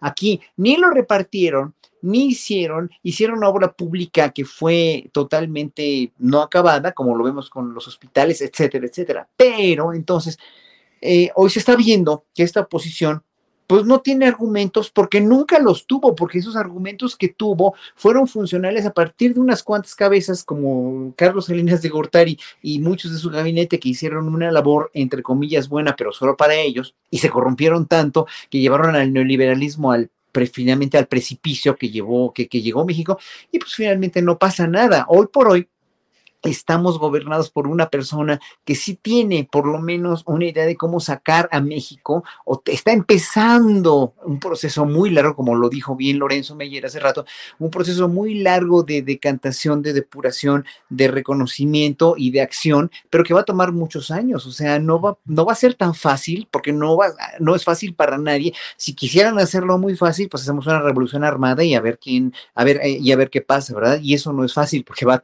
es, es fácil the de, de, de, facto nada más, pero realmente va a tomar, costaría mucha sangre, nada más. Entonces yo creo que el PRI, el PAN y la oposición están enfrascados en una mediocridad y en, y en unos alitos y en unos Marquitos Cortés y en, las escenitas de estas senadoras este, como Lili Tellos que finalmente pues no conducen a nada porque no tienen nada detrás de ellos, o sea, no hay ningún plan de acción o ninguna contrapropuesta o ninguna medida inteligente para contrarrestar algo que no tienen por qué contrarrestarlo porque ellos mismos saben que no había otra salida, ellos mismos saben que Andrés Manuel López Obrador lo único que está haciendo es tratar de enderezar con este giro de timón de 180 grados un país que estaba total y absolutamente sí, como ellos dicen que lo tiene él, estaba desvencijado y estaba sin posibilidades de avanzar. Gracias, Horacio. Ana Francis, hace rato que hablaste de un titiritero, yo no sé por qué, pero mi imaginación se fue rápidamente al Senado y yo no sé por qué recordé también las recientes no sé declaraciones. por qué, así te voy a cantar, Julio, no sé por qué. Ajá. eh, no sé por qué, bueno, no sé por Ajá. qué pensé también en las recientes declaraciones de Ricardo Monreal, que ha dicho que haya cuidado en la pues en la pasión política que se está poniendo en este proceso adelantado dentro Sí, de Morena sí, sí. y que él dice que hay que evitar que se pase de la violencia verbal a la violencia física. Y dijo, no doy ideas, pero se puede llegar a los huevazos, a los jitomatazos. ¿Qué opinas de eso? Bueno, otra vez estamos hablando del gran titiritero, ¿no? Ahora, el gran titiritero tiene, tiene sus, tiene sus, em, ¿cómo, cómo podría decirlo? Confunde. Es decir, últimamente me he encontrado a mucha gente que me ha dicho, eh, fue un gran alcalde de la Cuauhtémoc, fue un gran funcionario en muchos sentidos, era un funcionario muy eficiente, este, es alguien muy eficiente. Y luego me estoy echando estas entrevistas, este documental de los periodistas que se llama La lucha por el poder, que es, eh, no me acuerdo cómo se llama, La pero batalla por México. esa, la batalla por México, gracias. Entonces, y es decir, claramente estamos hablando de un tipo muy inteligente, con una visión también de izquierda, etcétera, etcétera. Pero con estos detallitos de, ¿cómo decirlo? Ah, como de política vieja, o sea, ¿ves cómo se llevaban recio hace unos 30, 40 años, no? Este, hace unos 20 años, ¿cómo se llevaban recio? Bueno, ¿cómo se llevaron recio en el sexenio de Salinas? Bueno, se llevaban tan recio que ya Ana Francis se quedó ahí pausada. Aquí estoy, aquí estoy, sí Ahí estoy. está. Ah, Ahí estoy. Adelante, sí. Perdón, es que estoy aquí en el Congreso y la señal no es tan buena.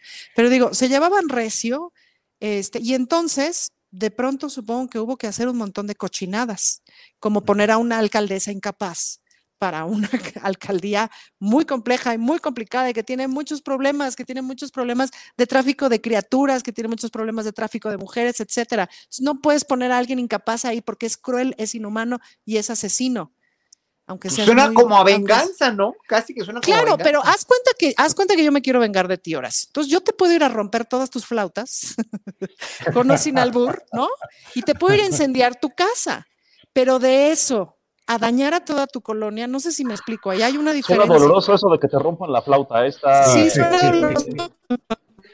No iba yo a decir sin albur, pero ¿cómo lo voy a decir sin albur? No se puede. Entonces, o sea, son como cosas distintas y eso habla de naturalezas distintas. Entonces, sí estamos hablando de un líder muy capaz, que jala, que etcétera, que etcétera, que es un tipo muy inteligente, pero que al mismo tiempo hace estas cosas que son crueles e inhumanas, Julio. Entonces, pues sí, en- en- hablando de este titiritero, pues claramente está volviendo a decir y a poner en voz alta, este, ahí les voy y no se pongan recios conmigo porque traigo bala, pues, ¿no? Traigo bala es un decir, es decir, no quiero como poner eh, palabras que no son, em, pero traigo una fuerza y traigo una fuerza que no la quieren en contra, o como decimos las reinas chulas, no te quieres echar este alacrán encima, pues, ¿no? Claro. Gracias, Ana Francis. Poncho, otra de las eh, de lo que dijo o ha estado sosteniendo Ricardo Monreal es algo que dice, eh, como que a final de cuentas, todas las corrientes de Morena, incluyendo la de él, van a tener que trabajar para mantener el poder en 2024. Y dice perder 5% o 6%, no lo dice así, pero suponiendo que él se fuera de candidato por otro partido y tuviera ese porcentaje de votos, a lo mejor es la porción que falta para consolidar ese triunfo. ¿Qué tanto, Poncho, ves que está produciéndose una tensión muy fuerte entre partidarios de diferentes precandidatos de Morena al 2024? Mira, Morena tiene que recordar siempre, siempre, que el efecto AMLO se les va a acabar en dos años.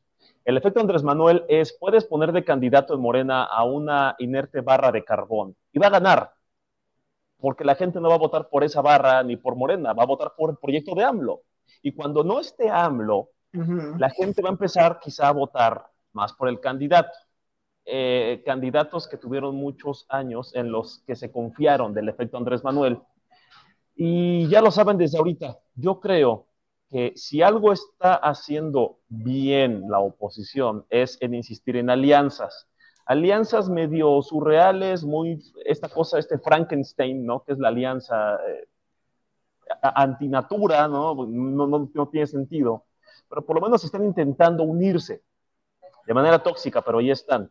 Eh, Morena tiene que entender que esta gran ventaja histórica que en pocas veces en, el mundo se ha visto de un partido que en 10 años quite eh, a los partidos eh, que han estado toda la vida y de repente sea el más invencible de todos, este efecto se les va a terminar. Entonces, tienen que entender que necesitan construir una base política con resultados que no dependan de un hombre. Este hombre se llama AMLO. Eh, yo creo que hay mm, muchas aspiraciones políticas que, no, que en este momento no deberían estar siendo eh, peleadas. Yo creo que si tienes a un Ebrard y a una Sheinbaum que suenan tan fuerte, y, si, si, estás viendo que la oposición está intentando pegarles a los dos, porque evidentemente ellos no tienen, eh, no tienen a quién apoyar, ¿no? Eh, yo creo que lo más inteligente sería, ¿sabes qué? No hay que dividir el voto dentro de Morena, no hay que, no hay que hacernos el siguiente PRD con, con grupitos, ¿no? Con aldeas. Vamos a apoyar o a Sheinbaum o Ebrard, que hasta ahorita son los más fuertes, no perdamos el tiempo, no nos distraigamos, y ya después, durante el sexenio del próximo presidente o presidenta, pues ya ven, ¿no? quién se queda con cada grupito, etcétera. Pero estar peleándose ahorita cuando el presidente lo que necesita es que le echen la mano porque de por sí están lloviendo amparos le están lloviendo campañas y mil cosas más.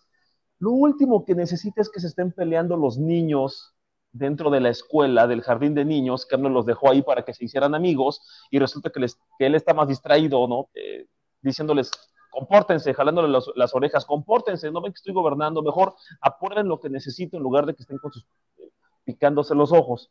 Eh, yo creo que no es momento, se están adelantando mucho. Yo siempre he pensado que esta es una, esta candidatura es un pleito de dos, Marcelo, Claudia Sheinbaum, y la gente de izquierda o los morenistas van a tener que optar por uno de los dos fuertes. Evidentemente, el visto bueno del presidente es el que va a decidir quién va, pero esto de estar eh, forzando las cosas dos años antes de las elecciones es politiquería, es una porquería, y ojalá me equivoque, pero si la oposición es lo suficientemente incisiva y tiene buen ojo, cosa que no creo, eh, pueden aprovechar estos pleitos internos en Morena para ver si meten a alguien o rescatan a alguien de ahí y puedan no dejársela tan fácil a Morena en el 2024. Pero sí, es, muy temprano para estar hablando de esto. Me parece que es pura hambre de poder. Eh, se están colgando del efecto Andrés Manuel y hay que ver cuánto tiempo les dura esto porque son máximo 24 meses de, este efecto y después a mí me daría miedo que Morena, siendo un, algo más que un partido, porque mucha gente fuera del partido lo ve como una plataforma de un cambio real político, social, económico, sea el peor de los partidos, dividido, eh, buscando el poder a como dé lugar. Eh, sería muy triste, sería muy, muy eh, desmotivante que sin AMLO, Morena en un sexenio destruye una oportunidad histórica. Gracias, Poncho. Horacio, si no me equivoco, y Poncho nos dirá ahorita, pues está haciendo una crítica a todo este proceso de interno, de adelantado, de exposición pública y de jaloneo entre grupos rumbo a la candidatura presidencial de 2024. Espero no equivocarme. ¿Lo coincides, Horacio? Y coincides a partir de algo. Desde mi punto de vista, bueno, y ahí están los registros, pues quien lo impulsó fue el propio presidente López Obrador, que dijo, soy el destapador de las corcholatas y dijo, adelante, ábrase el juego. ¿Qué opinas, Horacio? Pero y mira que no se ha mencionado tampoco alguien que tiene muchos seguidores y yo quien yo respeto mucho y es Gerardo, Gerardo Fernández Noroña también, que no está dentro de Morena, ¿no? Es una gente muy valiosa y es una gente que también ha confesado ya públicamente que sí busca la presidencia. Entonces, hay un abanico de mucha gente que me llama la atención eh, la mención de, Gerardo porque dentro de Morena como que hay una idea de excluir a Fernández Noroña y Fernández Noroña está trabajando, trabajando, yendo, moviéndose y todo. ¿Tú crees que eh, Fernández Noroña debería estar también dentro de, de las corcholatas destapables?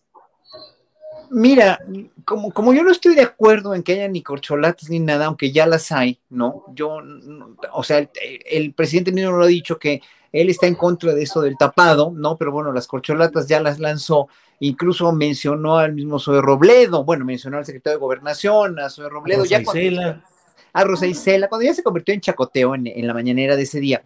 Obviamente eh, lo hizo también con un, eso fue un plan con mañana el presidente, porque de político tiene todo y, y, es muy inteligente y sabe cuándo decir cada cosa. Entonces, Ahí lo que yo pienso es que sí, estoy de acuerdo con Poncho de que hay dos, dos, eh, dos punteros acá, ¿no? Además que las encuestas están, eh, lo dicen todo, ¿no? Eh, digo, no entiendo cómo también hay de las mismas encuestas de reforma que, que ponen al joven Colosio, que pues sí, obviamente está empezando en la política como un puntero, pues eso es en las encuestas de los teléfonos que ellos escogieron en Monterrey seguramente, pero yo creo que ahí no hay vuelta de hoja, el problema no son los candidatos o quienes sean, incluso Noroña puede irse a Morena o puede estar comulgando con Morena o quien sea, o Rosa Isela o el secretario de Gobernación o SOE o quien sea, quien quieran, pero la cuestión es Morena como partido, o sea, ¿qué va a ofrecer Morena como partido y qué plataforma va a ofrecer para el siguiente sexenio? Porque no nos vamos a quedar, obviamente no nos vamos a quedar con, con, López Obrador como presidente, pero sí con su proyecto, o sea, quien vaya, como, como bien dijo Poncho, o sea, aunque, aunque pongan a cual, un pedazo de carbono o a un perrito faldero como candidato, pues va a ganar Morena, porque ya tiene el proyecto de López Obrador a cuestas, ya, ya lleva arrancado algo que está dando muy buenos resultados y muy buenos frutos y que poco a poco estamos viendo, incluso hay cada vez más gente, por eso aumenta su popularidad, que eh, sí están pasando cosas en México que no hubieran pasado si nos hubiera seguido gobernando el mismo sistema, pero aquí que, los, todos los que tienen todo que ganar o todo que perder, y hago mucho hincapié en esto, es Morena, o sea, como partido político, ¿no? Yo que no creo en los partidos políticos, pues obviamente tendría que justificar que Morena es un partido que nació, sí, muy bien nacido con los, eh, con los ideales de López Obrador, pero que después tuvo que echar mano de muchas cosas o mucha gente y muchos preceptos y muchas cosas que no eran afines, ¿no? Desde, pues si ustedes quieren, Jacob Polesio, quien sea, ¿no? No, no, no me importa quién, no, no, no, no vale la pena decir ni quiénes, ¿no? Y que las bases de Morena, las bases realmente democráticas y de izquierda de Morena, se han quedado en un segundo término también, ¿no? Y eso, eso tienen que reconsiderarlo, porque Morena es un partido popular de izquierda fundado por un hombre idealista, soñador de izquierda, que es hoy por hoy presidente, el presidente con más popularidad que ha tenido México en los últimos 100 años, ¿no? Y, y a partir de ahí, ¿no? Yo creo que eh, tenemos que, Morena mismo como partido tiene que fundar, refundarse y tiene que ver eh, hacia dónde va en serio, porque si hay intereses ahí mezquinos o intereses personales o intereses egocéntricos de alguien, ya se fregó la cosa, porque finalmente, bueno, si va a, va a salir Claudia Sheinbaum, va a salir Marcelo Ebrard, podrá salir Noroña, podrá salir cualquiera de los candidatos o de los precandidatos como candidato y van a ganar, pero pues ahora sí que el partido se va a ir desmoronando y ya no vamos a ser Morena, sino desmorona, ¿no? Entonces sí va a ser, es medio, es, es medio complicado eso para Morena, si no se ponen las pilas, en verdad, sí llevan un, conllevan un riesgo muy grande de una decisión muy irreparable. Gracias, Horacio. Ana Francis, ya sé que no tenemos bola de cristal ni virtudes de adivinadores, pero ¿qué Pero tenemos a Emiliano Zapata a las espaldas. Claro, claro. Muy bien. Yo no sé ustedes, pero miren, ah, oh, qué chulo. Muy bien. Ana Francis, ¿qué avisoras cuando Andrés Manuel López Obrador ya esté en su finca chiapaneca, alejado de, del mundano ruido, como luego se dice? ¿Qué crees que pase? con la corriente política que él empujó y con Morena, que dice Horacio Franco que si se descuida va a acabar en desmorona. Mira, yo la verdad es que soy muy optimista y estoy francamente optimista, porque por todos lados al interior de Morena, en las cositas que una va escuchando, estoy escuchando unidad, unidad, unidad y chin chin quien se raje, quien salga chin chin quien se raje, ¿no? Como antes que otra cosa la unidad, pues porque ahí está la gracia de continuidad del movimiento, si no sería un gran error. Entonces, en ese sentido me siento como, como con esperanza. Fíjate que yo he pensado, y ahora este, que he estado viendo tan, tan de cerca la mañanera y que veo al presidente tan de buen humor, eh, yo auguro que terminando su sexenio, espero que se tome por lo menos un mesecito de descanso, pero luego yo creo que se va a echar la gira del adiós, ¿no? el recorrido de otra vez de pueblo por pueblo, municipio por municipio, no, quién sabe, la verdad, quién sabe qué decisión vaya a tomar, pero sin duda que lo vamos a extrañar. Eh, desde allá de su finca. Pues, ¿Puede ser candidato a gobernador de Tabasco? No creo, ¿tú crees? Ya qué cansancio, ¿no? No sé. Digo, yo no lo, ve, no lo veo desconectado, ¿me explico? O sea, no lo veo desconectado y yo creo que va a abrir su, ventanita de su cocina y mientras se hace su huevito revuelto, va a haber 17 periodistas afuera intentando que opine todos los días sobre lo que esté pasando. ¿Me explico? Em, vete tú a saber cómo vayan a ser así ahí las cosas. Veo muy difícil que se abstenga de opinar, veo muy difícil que se abstenga de echar el telefonazo, pero no lo considero necesariamente equivocado por supuesto que le apuesto a la continuidad, imagínate si no, pues no. Y por supuesto que considero que la continuidad es buena idea, es decir, que quien siga, mira, yo lo he practicado mucho aquí el asunto, es decir, antes de entrar al, Congreso, fui a platicar seria y formalmente con quienes presidieron la Comisión de Cultura y con quien presidió la Comisión de Igualdad. Y a la que fue la presidenta de Comisión de Igualdad, cada tanto le llamo y le digo, ¿qué piensas de esto? ¿Cómo le hiciste en esto? ¿Dónde dejaste tal documento? ¿No? O sea, caramba, no me parece mal, sobre todo cuando piensas que el trabajo hecho estuvo bien y que vale la pena continuar, pues, ¿no? Claro, el presidente pues es un animalón, ¿no? Em, eh, entonces, en ese sentido, veo difícil que no opine. A lo mejor lo hace de forma muy elegante y es a través de libros, ¿no? Que ya ves que es lo suyo, el explicar despacito. Eh, de libros, de conferencias, de, eh, eh, ¿cómo se llama? Ahí sí, por ejemplo, de viajar mucho a América Latina. Creo que sería muy útil el presidente para continuar aglutinando el sueño bolivariano y ahí sí creería yo que su presencia en América Latina como invitado especial de la inauguración de lo que quieras, pues sería muy, sería un gran paso, pues, ¿no? Sería un gran escenario, ¿no? Como una forma elegante de seguir estando presente me parece que necesitamos que siga estando presente con una sana distancia, no a la forma del maximato, ¿no? Eh, pero sí con una sana y respetuosa distancia, creo que sería amable que siguiera estando presente. Vaya, Ana Francis, pues muy interesante. Poncho Gutiérrez, ¿qué opinas de esto que nos plantea Ana Francis? Una continuidad digamos, como guía, Ana Francis, como guía, como... Eh, pues como ese maestro al que le sigues hablando, o sea, cuando las reinachulas nos quedamos con el vicio, y permítanme poner esa, esa analogía tan burda, este, pues todavía cinco o siete años le seguimos hablando a Jesús de, oye, puedes venir a ver nuestro ensayo general, no encontramos el final, hasta que dejó de ocurrir, pero fueron cinco o seis años, Julio, no fue poquito. O sea, sí la seguimos consultando un montón, pues, ¿no?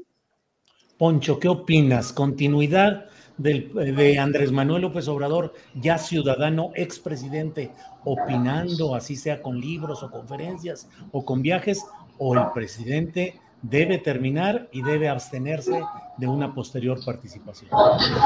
Yo creo, eh, yo creo que una persona con esta capacidad de convocatoria que ha sido tan disruptivo, que ha hecho ha, hecho que tanta gente se ponga a pensar, a cuestionarse.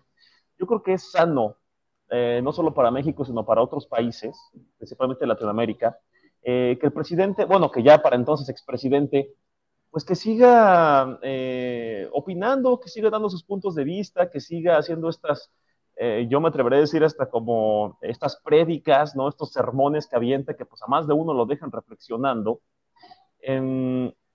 Pero también hay que pensar en él como persona. yo creo que una vez que termine su sexenio va a ser como Thanos y va a decir, por fin podré descansar y se va a, ir a a ese rancho, que no voy a decir cómo se llama, porque luego los más este, izquierdistas me lo van a malinterpretar, pero a, su famoso rancho. Yo creo que se va a ir a, echar una maca, va a sacar unas tlayudas todos los días y a descansar y, ver el chisme, estar en, Facebook todo el día. Yo espero que esté viendo el de forma y que esté viendo este, mis chistes, eh, pero va a estar, va a estar eh, descansando. Ahora, yo creo que él se va a limitar a los libros, a escribir libros yo creo que ya no va a estar en la conversación pública como lo estuvo cuando era oposición. Eh, él ha dicho que no quiere que le hagan, que le pongan su nombre a las calles, no quiere monumentos, no quiere estatuas, no quiere eh, poesía, no quiere sacrificios humanos, no quiere eh, que lo canonicen. Pero el presidente siempre ha sido un protagonista de la política, siempre, toda su vida. Entonces, hay que ver cómo Andrés Manuel eh, Andrés Manuel no candidato, ni Andrés Manuel presidente, Andrés Manuel político retirado, hay que ver qué tan congruente es con las promesas del Andrés Manuel presidente, porque hasta para él va a ser un reto decir, oye, toda la vida he estado ahí opinando, he estado hablando de lo que pasa en la política y de repente se supone que lo único que me tiene que preocupar es que si es si le voy a poner salsa de la roja o de la verde a mi tlayuda, pues yo creo que hasta él se va a sentir incompleto Va a decir, quiero opinar, quiero, quiero, quiero. Es que ya es la adrenalina del pleito. El presidente va a extrañar eso. Entonces yo sí creo que va a seguir metiendo su cuchara, pero no como el, presidente, el Andrés Manuel candidato. Yo creo que ya no, aparte ya la edad ya, lo va, ya va a querer descansar. Pero sí me parece interesante yo creo que él va a limitarse al tema de los libros.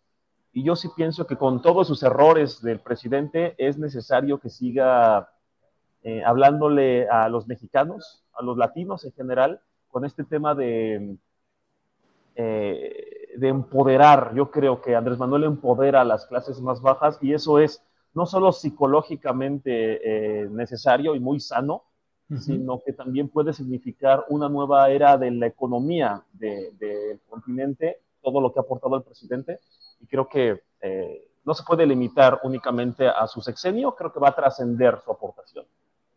Gracias, Poncho. Eh, Horacio, ¿qué opinas? Es un tema delicado y un tema trascendente, importante. El presidente López Obrador, al dejar su cargo, debe continuar influyendo de alguna manera, participando, opinando de la política posterior. La experiencia en México no es positiva respecto a la continuidad política de los presidentes.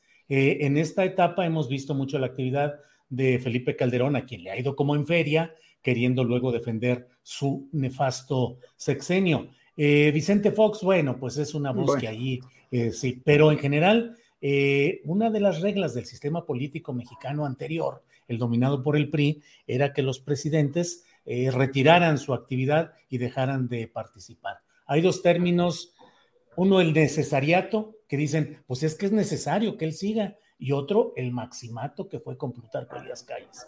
¿Qué opinas de esa posibilidad o de esa necesidad de que continúe actuando políticamente López Obrador, Horacio?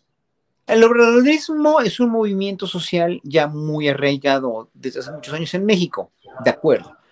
López Obrador está teniendo una presidencia muy difícil para él, ha tenido menos poder que cualquier presidente porque no es un faraón que decide y dice y decreta y ya, no, no es tan fácil, no ha sido tan fácil por la separación de poderes que él sí respeta y no nada más de closet como eran los demás presidentes, él sí la respeta, ¿no?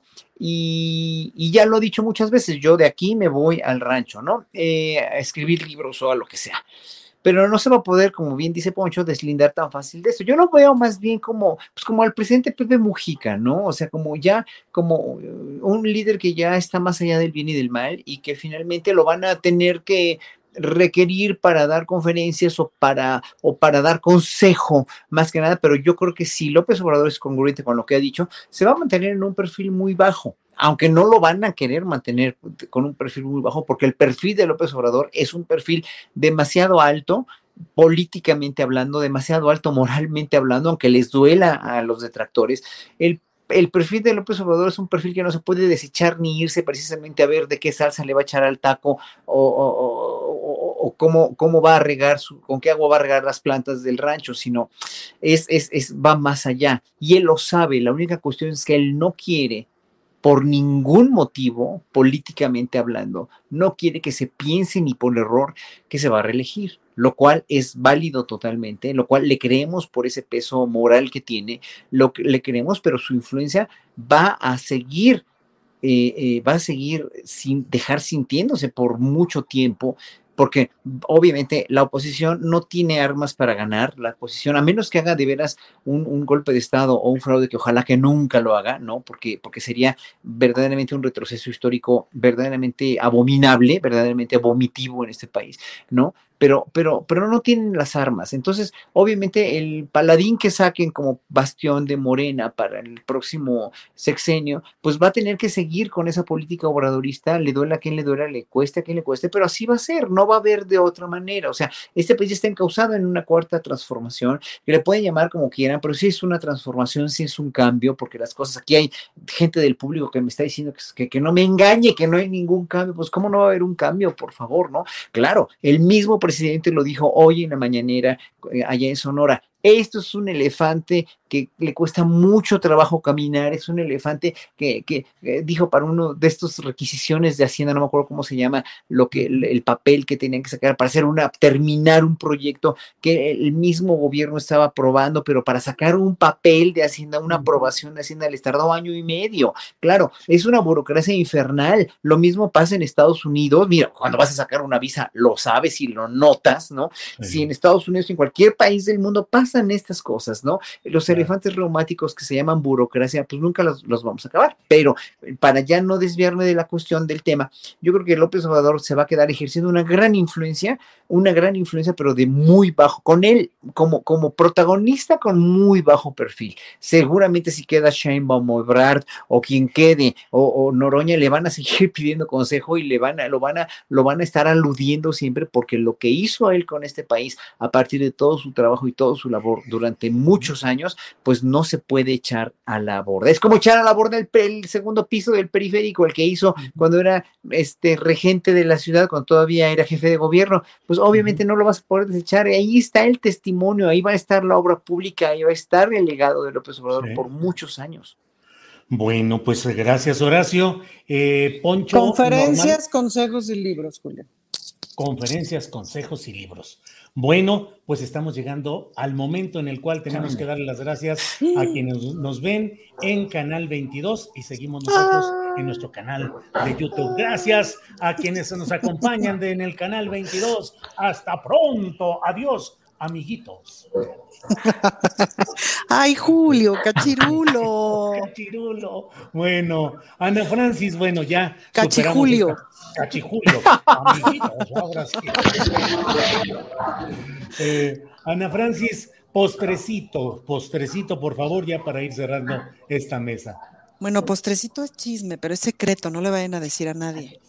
Ahorita están las comparecencias de los alcaldes aquí en el Congreso de la Ciudad. ¿Sí se escucha? Sí. Un poco, sí se oye el ruido. Bueno, están las comparecencias aquí y entonces ahorita sigue Sandra Cuevas. No sé si ya empezó, porque pues yo estoy aquí en programa en vez de estar en el chisme allá abajo. Este, pero hay de todo, hay cartulinas, hay todo. Ya vi que las estaban preparando, hubo manifestación aquí afuera, la manifestación no sé de quién venía. Este, en fin, acá se pone, se pone bien. Vino Antier Lía Limón, sí se armaron los catorrazos. En general han estado muy em, republicanas. La de Coyoacán hace rato me parece que estuvo muy bien. Ahí si quieren échenle ojo porque creo que se dijeron cosas importantes. Pero ahorita está la de Sandra Cuevas. Yo digo que préndanle al canal. Ahorita que termine Julio, le prenden al canal del Congreso porque está buena la telenovela. Ya, fin del postrecito. Gracias por ese reporte de nuestra corresponsal Ana Francis Moore desde el Congreso de la Ciudad de México. Gracias, Ana Francis. Poncho Gutiérrez, aquí acostumbramos decir un postrecito que es la parte en la cual tú digas lo que quieras de lo que sea, como sea. Poncho, postrecito, por favor. Ahí va el postrecito y espero que no le caiga mal a más de uno, principalmente a los opositores. Puede que les cause un poquito de indigestión este postre que les voy a decir. Eh, pero le voy a poner cafeína a ver si despiertan un poquito. Eh, estuve, estuve yo reflexionando y viendo en Twitter acerca del tema de qué va a pasar con AMLO una vez que termine el sexenio. Muchos decían, es que evitamos que se reelija, ya no va a poder reelegirse gracias a nosotros, a los que evitamos la dictadura. Me pareció muy romántico, porque eh, los mismos opositores eh, se inventaron que AMLO quería reelegirse, luego empezaron a mentir diciendo que AMLO quería reelegirse. Fue tanto su nivel patológico y mitómano que se creyeron que AMLO quería reelegirse y luego se inventaron que evitaron la reelección de AMLO para finalmente celebrar que evitaron que AMLO se reeligiera. Ellos mismos crearon sus problemas y celebraron una solución ficticia. Me parece hasta romántico.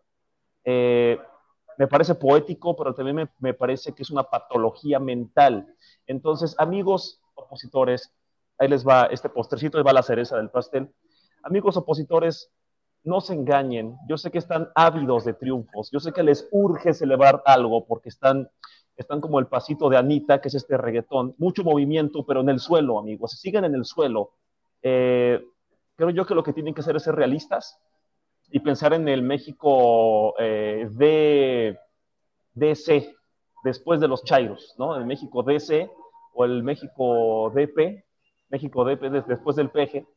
Piensen bien qué van a hacer con ese México eh, no, el hecho de que, eh, de que no tengan un candidato en la oposición presidenciable, para, ni siquiera tienen candidato en primer lugar, que no tengan un triunfo en el 2024, no significa que tienen que celebrar algo, ¿no? Que gane Morena, que, van, que gane Sheinbaum, Ebrard, Noroña, quien sea. Eh, no lo tienen que celebrar, amigos opositores, porque ellos van a salir a festejar algo, un triunfo ficticio. el primer paso es admitir que están mal y, y, trabajarlo y quizá el 30, pues puede que ganen aunque sea unas despensas, pero no sé si, la presidencia, pero ese, ese, es mi postrecito, ojalá que no les caiga indigestión. Gracias, Poncho. Horacio Franco, para cerrar, aunque veo esa cara de Ana Francis Moore, que algo está ahí.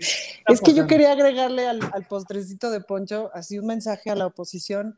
De veras, pónganse a leer tantito, de veras, de veras, se los digo con todo cariño. A los que tengo aquí cerquita, y a los demás, en serio, en serio se nota. De veras, pónganse a leer tantito. Ya. Horacio Franco, postrecito para cerrar esta mesa, por favor.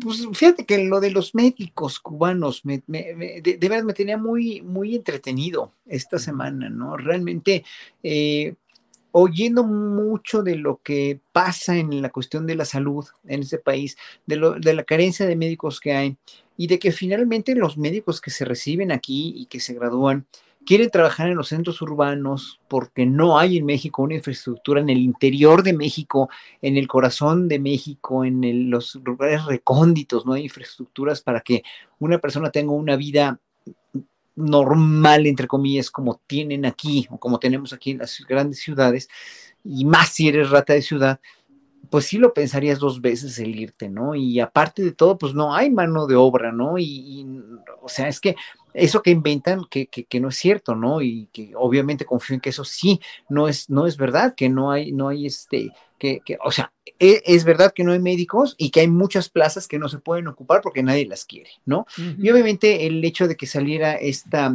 doctora Cecilia, o Ceci, como le dicen, ¿no? Eh, yo creo que fue como realmente sí, o sea, piensa mal acertarás, fue una cuestión política por su padre, que fue gobernador, que no tiene nada que ver la hija con el padre en ese sentido, con su profesión, pero obviamente, pues ella desde su bienestar polanqueño, otra vez vamos a, vamos a Polanco, el lugar común de cómo empezamos, acabamos, ¿no? Eh, obviamente, si tienes un consultorio en Polanco o lo que sea, pues vas a hablar desde tu lamentable bienestar, ¿no? Vas a hablar de, dentro, de tu, dentro de tu paradigma, de tus parámetros, y no va a haber otra manera de, de, este, de vivir la vida. Yo le diría a ella, pues vete por favor un año a vivir a la Sierra de Guerrero y a, ayudar a la gente, ¿no? Con, con, tu profesión. Y entonces, bueno, lo de los médicos cubanos es, es, una cuestión también que también me, me, me otro un, un amigo diplomático me advirtió que eso hicieron varios países antes y el gobierno cubano, a, los médicos cubanos les pagaban muy poco y el los gobiernos de esos países le pagaban casi todo al gobierno cubano que se quedaba con ese dinero, lo cual obviamente pues habrá que ver, ¿no? Habrá que, que, hacer las cuentas muy bien con, con, con, el gobierno, ¿no? Yo confío en que el gobierno del observador va a pagarles justo la cantidad que vaya a los bolsillos de los médicos cubanos y que los médicos cubanos hagan lo que tengan que hacer y hagan bien su trabajo, que es lo que necesitamos mucho, porque sí, los médicos cubanos obviamente son muy capaces, tan capaces como los médicos que hay en México, pero pues todavía no tenemos la cantidad ni tampoco la gente que se quiera ir a esos lugares a vivir, ¿no? Y yo creo que ahí se tiene que ver muy bien y con mucha, mucha óptica lo que va a pasar con esto, con esto de la salud. Horacio, pues muchas gracias. Gracias, Poncho Gutiérrez, por este acompañamiento como invitado especial en este viernes 20 de mayo. Gracias, Poncho, y buenas tardes. Gracias, Gracias, Poncho. apuntadísimo. gracias, gracias. hasta luego. Gracias. gracias y buenas tardes. Gracias, buenas tardes a todos. Hasta luego, gracias. Adiós. A todos. Adiós. Bueno, pues esta ha sido la mesa del más allá, la muy famosa mesa del más allá en este viernes 20 de mayo. Y bueno, vamos eh, de inmediato con Adriana Buentello. Adriana, ya estamos aquí de regreso a las 3 de la tarde con dos minutos. Adriana, ya estamos aquí. Julio, nada más antes de entrar a las recomendaciones, eh, quiero hacer una actualización. Eh, debido a esta entrevista que hiciste tú con este asunto de los profesores secuestrados en Oaxaca, mm, nos están, Exactamente, nos están informando, Julio, que, eh, bueno, vamos a ver las fotografías que nos va a poner Andrés. Bueno, esto es de ayer en la noche. Eh, liberaron a los profesores, pero Julio, ya que salieron los profesores, nos dan la cifra actual de los transportistas que siguen secuestrados y nos están comentando que son 51 personas, Julio, las que siguen secuestradas y 33 unidades. Son de México, Puebla, Veracruz, Tabasco, Chiapas y Oaxaca. La mayoría de estos transportistas padres de familia y eh, pues también nos eh, están comentando que están pidiendo más ambulancias, Julio. Ya entregaron, eh, se entregó el dinero y se entregó una ambulancia, pero están pidiendo por estas personas en una situación muy complicada, están pidiendo dos, dos, ambulancias más y pues vamos a estar al tanto de, esta, de esta situación. Eh, nos están comentando que el gobierno estatal ha puesto al pueblo contra el pueblo, que sus demandas, las demandas del pueblo son legítimas, pero que no las eh, formas. Es parte de esta, esta actualización. O sea, liberaron a unos y secuestraron a otros. Ah, perdón, eh, corrijo, son tres ambulancias más las que están pidiendo, entregaron una y entregaron dinero y no dejaron, no liberaron a los transportistas que teníamos entendido que eran menos porque también la información no era directamente desde adentro, sino de un familiar. Pero ya que salieron estos profesores, ya que fueron liberados, nos están dando esta cifra eh, ya pues más eh, actualizada, actualizada y directamente de, de, los testimonios de las personas liberadas, de los profesores liberados, y serían 51 personas de estos transportistas y 33 unidades. Bueno, pues seguiremos llevando esta información, actualizándola más adelante y por lo pronto pues darle continuidad al programa. Adriana, ¿qué es lo que sigue? Pues nos vamos ya rapidísimo con las recomendaciones porque María ya está puestísima por acá, bellísima y talentosísima como siempre. ¿Cómo estás María? Muy buenas tardes. Adri Julio, tercer viernes de mayo y un calorón canijo y mucha, mucha música por todos lados. Primero les quiero contar de un proyecto bien, bien padre que salió el 6 de mayo. Es el material musical Olé México, que es una idea original de Manuel La Parra que cuenta con las increíbles voces de Pitingo, Buica y Lila Downs, la música de la Orquesta Sinfónica de Minería y la dirección de Alondra La Parra. Es una propuesta de varios temas mexicanos con toques también españoles y que está muy bueno. Todo este mes de mayo pueden buscarlo en Spotify o en diferentes plataformas. Les va a encantar. Y ya que estamos con la gran Lila Downs consentida de mi corazón, este fin de semana se presenta en Morelia en el Festival Michoacán de Origen a las 7.30 de la noche en la Cocon Expo, entrada gratuita. Y el domingo 22 de mayo a las 5 de la tarde se llevará a cabo un gran baile para las mamás en el Parque Cuitláhuac con la participación de Lila Downs, Milo Ruiz y la Sonora Santanera. Este evento es para festejar a las mamás y es totalmente gratuito. Y ya que andamos con consentidos en mi corazón, Mañana directo desde el Met de Nueva York podremos disfrutar en el Auditorio Nacional de la Ópera Lucia di Lammermoor de Donizetti, con las actuaciones de Nadine Sierra y Javier Camarena. La cita es a las 11.50 de la mañana. Pueden todavía buscar sus boletos en la taquilla del auditorio. Y hoy viernes, amigos de Chihuahua, no pueden perderse el concierto que habrá hoy en el Teatro de los Héroes a las 7 de la noche. Se interpretarán obras de Brahms, Tchaikovsky y Beethoven bajo la batuta del maestro español Marc Moncusi. No se lo pueden perder. Para todo Saltillo, el 26 de mayo no se pueden perder un grandísimo concierto por parte de la Orquesta Filarmónica del Desierto bajo la batuta del maestro Natanael Espinosa, gran director mexicano que cada día nos sorprende más y más.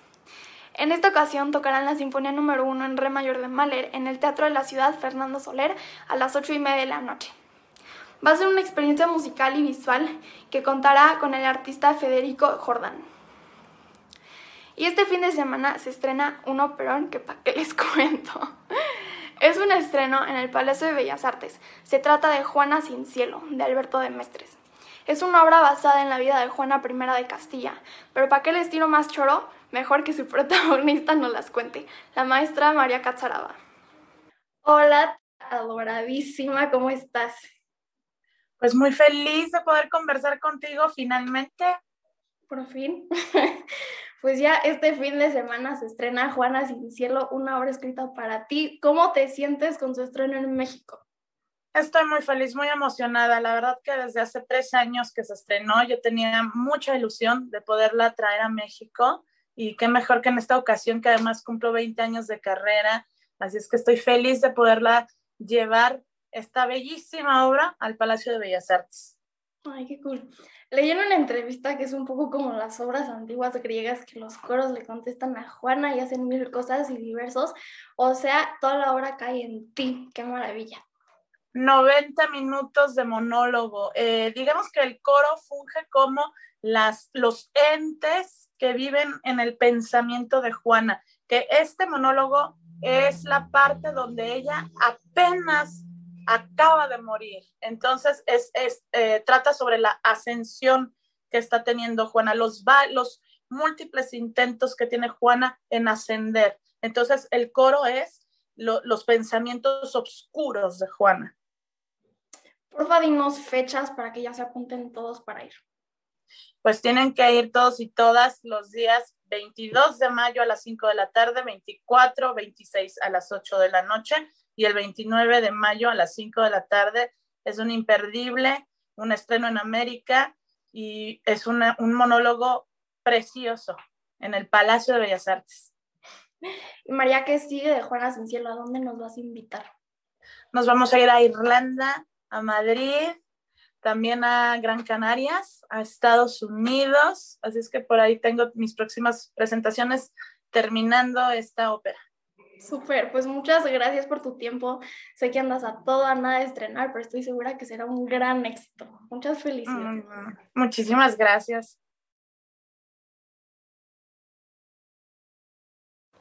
Juana Sin Cielo, Palacio de Bellas Artes, solo cuatro funciones, domingo 22 y 29 a las 5 de la tarde y martes 24 y jueves 26 a las 8 de la noche en la sala principal. Y es todo por hoy, pero antes de irme les quiero recordar a la audiencia que Astillero Informa es un proyecto que se autosustenta y vive gracias a sus aportaciones. Aquí las cuentas por si quieren donar. Y ahora sí ya me voy. Los invito a seguirme en las redes. Me encuentran en Facebook, Instagram, Twitter, YouTube y Spotify como María Jane Mambera. Les deseo a todos un feliz y musical fin de semana. Y si tienes un sueño, no te rindas. Gracias a María Hahnemann y nos vamos de volada con quien se fue de pinta, a ver si nos dice a dónde se fue de pinta, querido Jesús Taylor, ¿cómo estás? Dicen que la canción que no andaba muerto andaba de parranda. ¿A dónde te fuiste de parranda? Este, a 44 grados de temperatura. Te iba a invitar, pero supuse que te ibas a derretir, entonces dije no. No, ¿para qué quieres ahí esto, un este, paleta derretida? No, no, no, pero este, sí, literal, andabas a 44 grados. Sí, fui a mi tierra, allá a Poza Rica, Veracruz, y el día que llegué, la sensación térmica era de, creo que de 45, 46 grados, bueno, era una cosa sabrosa, entonces imagínate. Sabes, además, eh, siempre me choca que me dicen, "Ah, para el calor, porque son en esos lugares donde tienen la costumbre de tomar cosas calientes para sudar, para que te refresques. O sea, uno lo que quiere es evitar sudar. No, pero, pero hay, una, hay un principio de física ahí en, en tomarte un cafecito caliente, su- tu cuerpo se vuelve más, eh, sube la temperatura más que el exterior, entonces no sientes tanto calor, pero definitivamente lo que se antoja es una paleta. mi cuerpo no funciona con eso, ¿eh? Mi cuerpo no funciona con eso, o sea, simplemente no, o sea, alguna vez Está dije, bueno, lo voy a intentar, de- intentar, definitivamente no, este, pasó lo contrario, Una bañera con hielos para ti. ándale, No. sí, no, no, no, yo ya- ya tengo mis trucos, ya empecé a aprender ahí, pero bueno, antes de, de- de echar aquí el choro y el chisme y acá lavar la ropa, cuéntanos qué nos vas a recomendar el día de hoy. Pues mira, les tengo una muy buena película. A mí me gustan bastante, digo, todo tipo de libros, pero me gustan mucho las biografías, Adriana, porque creo que con las biografías, algunas obviamente son bastante malas, ¿verdad? Sobre todo cuando las escribe él mismo, eh, pero creo que nos dan un- un- una, pues podemos echarle un vistazo a lo que somos como seres humanos, ¿no? En muchas ocasiones.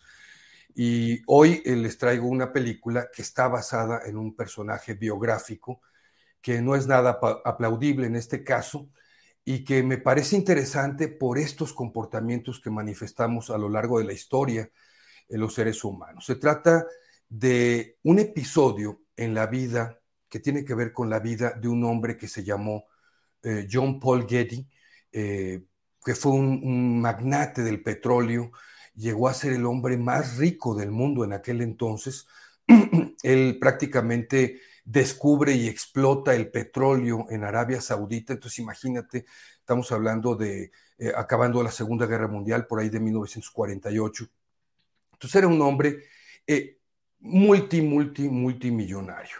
Pero la cuestión era que uno era un hombre avaro, eh, egomaniaco, narcisista, eh, y era un hombre terrible. Esta película está en HBO Max y se titula Todo el dinero del mundo. Así es el título en HBO Max, Todo el dinero del mundo. Es el mismo título en español, por aquellos que no estén en, en México y la quieran encontrar, a veces cambian los títulos, pero es el mismo All the Money in the World.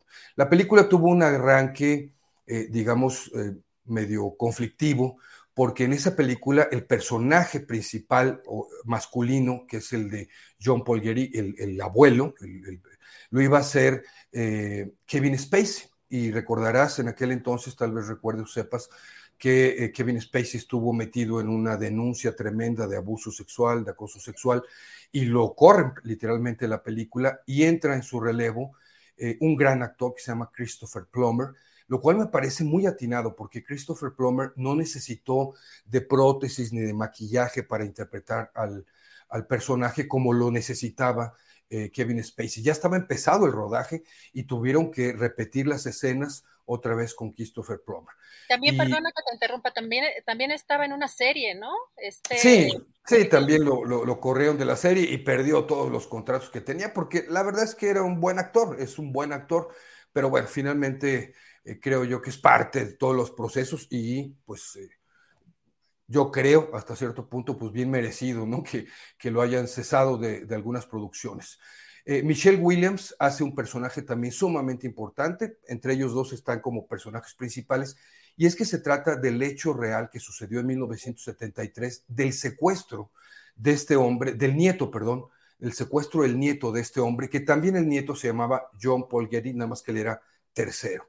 Lo secuestran en Italia, ¿y qué crees? Pues el hombre no quería pagar, el abuelo no quería pagar nada, absolutamente nada de rescate.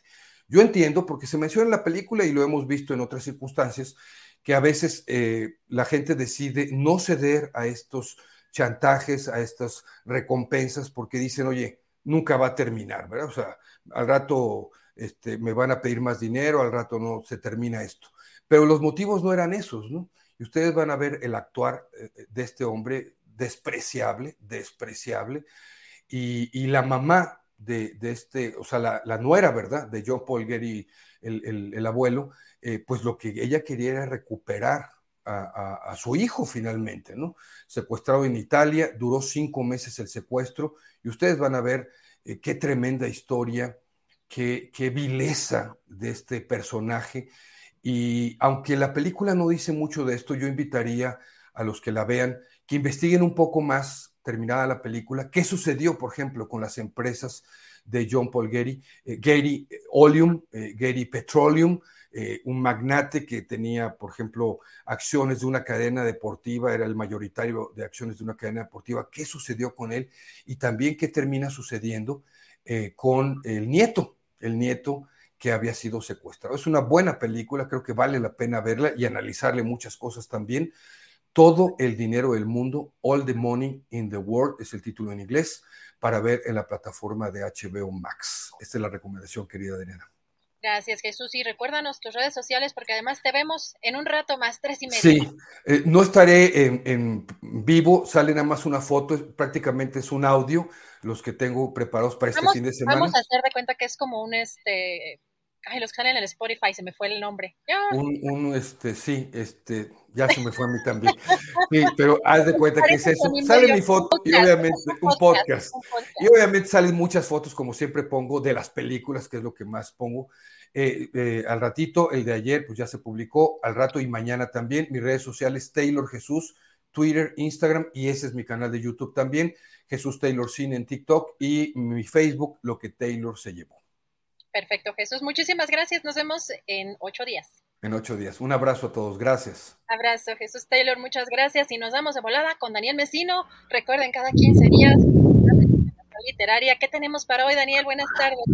Querida Adriana, un saludo a toda la gente que nos está viendo, sintonizando en estos momentos. Yo hoy vengo a hablar de una novela muy especial porque es la novela de uno de los escritores mexicanos más interesantes que hay que seguir, que deja una obra verdaderamente eh, digna de, revisarse, de leer y de comprender. Y hablo de, eh, como le dicen sus amigos, Paco Hagenbeck, que lamentablemente falleció el año pasado, víctima un poco de las complicaciones de esta pandemia, pero eh, nos dejó una obra, una obra póstuma que es esta, novela que se llama Morir Matando. Esta es mi recomendación. Yo generalmente trato siempre de eh, dejar eh, a los lectores como con otro tipo de novelas en las que no nos acordemos de la realidad nacional. Pero se me hizo muy importante platicar de esta novela póstuma porque él alcanzó a terminar, evidentemente no la iban a, publicar en el, en el año en el que él fallece, la editorial Océano la deja y Paco Hagenbeck se ha caracterizado por ser uno de los autores eh, de novela que más puede crear con gran maestría eh, escenas de acción en la narrativa mexicana. Entonces, él eh, inicia como un escritor de cómics, luego migra a la novela y, es, un, es, un, muy buen cuentista eh, y también ha, incursionado en los géneros de la novela de ficción, eh, histórica, eh, también un poco en la ciencia ficción, en las películas para adolescentes. Una de sus novelas que se llama El Diablo me obligó llegó a Netflix con el símbolo de Diablero entonces leer a Paco Hagenbeck se vuelve un referente obligado. Pero esta novela me llamó mucho la atención porque se aleja un poco a la temática que él había eh, que él había escogido anteriormente en sus en sus trabajos previos. Y se trata, te voy a contar brevemente la sinopsis sin espolearla para que Daniel, Daniel, perdón, antes de que sigas, nada más, si puedes separarte tantito el micrófono de la boca porque se está viciando, está como viciado. está mejor. Creo que está mejor. Ahí está, adelante. Sí, entonces, este, sí escucharía mejor, ¿verdad? Sí. Muy Buenísimo. Pues entonces, esta, esta novela que se aleja un poco de las temáticas del autor, eh, surge con una masacre en una de las zonas residenciales más exclusivas de Jalisco. Entonces hay una fiesta de niños, ahí estaba lleno de, guardaespaldas, etcétera, y eh, se acerca un comando de sicarios y tira a matar en una masacre eh, muy violenta. los medios de comunicación comienzan, le llaman la masacre de la piñata, porque justo encontraron a una, este, a, unos eh, eh, niños jugando y, acribillados bajo eh, una piñata. Y pues bueno, entonces, curiosamente, una, dejan, matan a todos los, los, que estaban en la fiesta, excepto a una niña. Esta niña se, se conecta después con uno de los sicarios que se convierte como en un protector y juntos empiezan a, eh, a transitar en este país que parece pues robarles cualquier eh, tipo de inocencia. Y en esta novela, digamos, eh, confluyen policías corruptos, una clase de política sin escrúpulos, medios de comunicación amarillistas, un poder judicial que no convence del todo, y es así como se va moviendo esta trama de esta novela que, eh, que yo quisiera, eh, y, aprovecho para invitarlos porque va a ser el libro que vamos a leer en la Confradía Astillada de Lectores. Entonces, tienen toda esta semana para poder contactarlo, eh, comprarlo, adquirirlo, ya sea en su versión digital, versión este, impresa, y vamos a revisar este libro semana a semana en el, como un club de lectura para entender un poco esta visión eh, de Paco Hagenbeck y también para este para ver también digamos sus habilidades y qué es lo que puede uno rescatar para quienes deseen escribir o quienes simplemente quieran disfrutar de esta novela que realmente nos pone a pensar sobre la realidad nacional en este desde la ficción eh, novelada. Esta es la recomendación, querida Adri. Gracias, Daniel. Y además, eh, si no recuerdo mal, también fue uno de los que desafortunadamente el COVID eh, se llevó hace como año y, año y medio. El año pasado, sí, el, año pasado. en abril falleció. Es un hombre, pues con una, todavía tenía muchísimo que dar. Entonces, este, yo quisiera por eso revisar esta novela que es la última que alcanzó a escribir y evidentemente por un tema, yo creo que de sensibilidad no la publicaron el año de su fallecimiento, sino un año prácticamente después. Es una gran novela que se ve el ritmo, eh, el, movimiento de la acción y retrata por primera vez, Paco, se acerca a esta realidad nacional que ustedes, digamos, todos los días nos informan, pero es tan compleja de entender entonces, aquí es donde la, narrativa y la novela pueden convertirse como en un camino para reflexionar qué es lo que está pasando ambientada en Jalisco, ¿no? Con la masacre de la piñata. Además, creo que eh, de lo que he leído cuando nos mandaste también esta recomendación, es que él también eh, se dedicaba a, los cómics y que fue, y que fue el único mexicano que logró hacer una versión de Superman para DC Comics, ¿no? Exactamente, él se inicia en el cómic, entonces tiene una visión muy interesante sobre lo que es la ciencia ficción, tiene unas novelas juveniles maravillosamente alucinantes y también tiene este sentido de crear eh, proyectos literarios con una visión que va mucho eh, al ritmo pues de lo que estamos acostumbrados tanto a leer en una novela gráfica o en los cómics como ver en series de televisión. Es una yo, yo a mí me dolió mucho su partida y yo creo que eh, ahora sí eh, uno de los homenajes que yo quiero es que revisemos entre todos en esta cofradía esta, esta novela que se llama Morir Matando. Perfecto, Daniel, pues allí estaremos, te acompañamos y vamos a vernos en 15 días más para ver qué más sorpresas nos tienes por acá. Daniel, buen fin de semana. Igualmente, hasta pronto. Gracias a Daniel Mesino. Recuerden seguirlo en las redes sociales y sobre todo que con el inicio de esta nueva lectura. Vámonos con Javier Nieto, ya tenemos por aquí para ver en este caluroso, caluroso fin de semana, ¿a dónde nos vamos a chicharrar? Pues vámonos a la playa, querida Adriana, es lo que lo quería cualquier persona consciente irse a la playa o al Polo Norte, como dirías tú, ¿no? No, yo sí al Polo Norte, pero hay algunas, eh, no, no sé, porque creo que a los últimos teatros en los que he ido no hay necesariamente aire acondicionado y de pronto se sufre un poco con estos, con este calor, pero hay algunos también foros al aire libre, pero ¿qué nos traes para este fin de semana? Pues mira, dos este, recomendaciones bien interesantes para la sala Javier Villaurrutia, son las dos en el Centro Cultural del Bosque, a través del Auditorio Nacional. Estos teatros sí cuentan con aire acondicionado, tienen todas las comodidades necesarias. Esa va a ser la promoción ahora.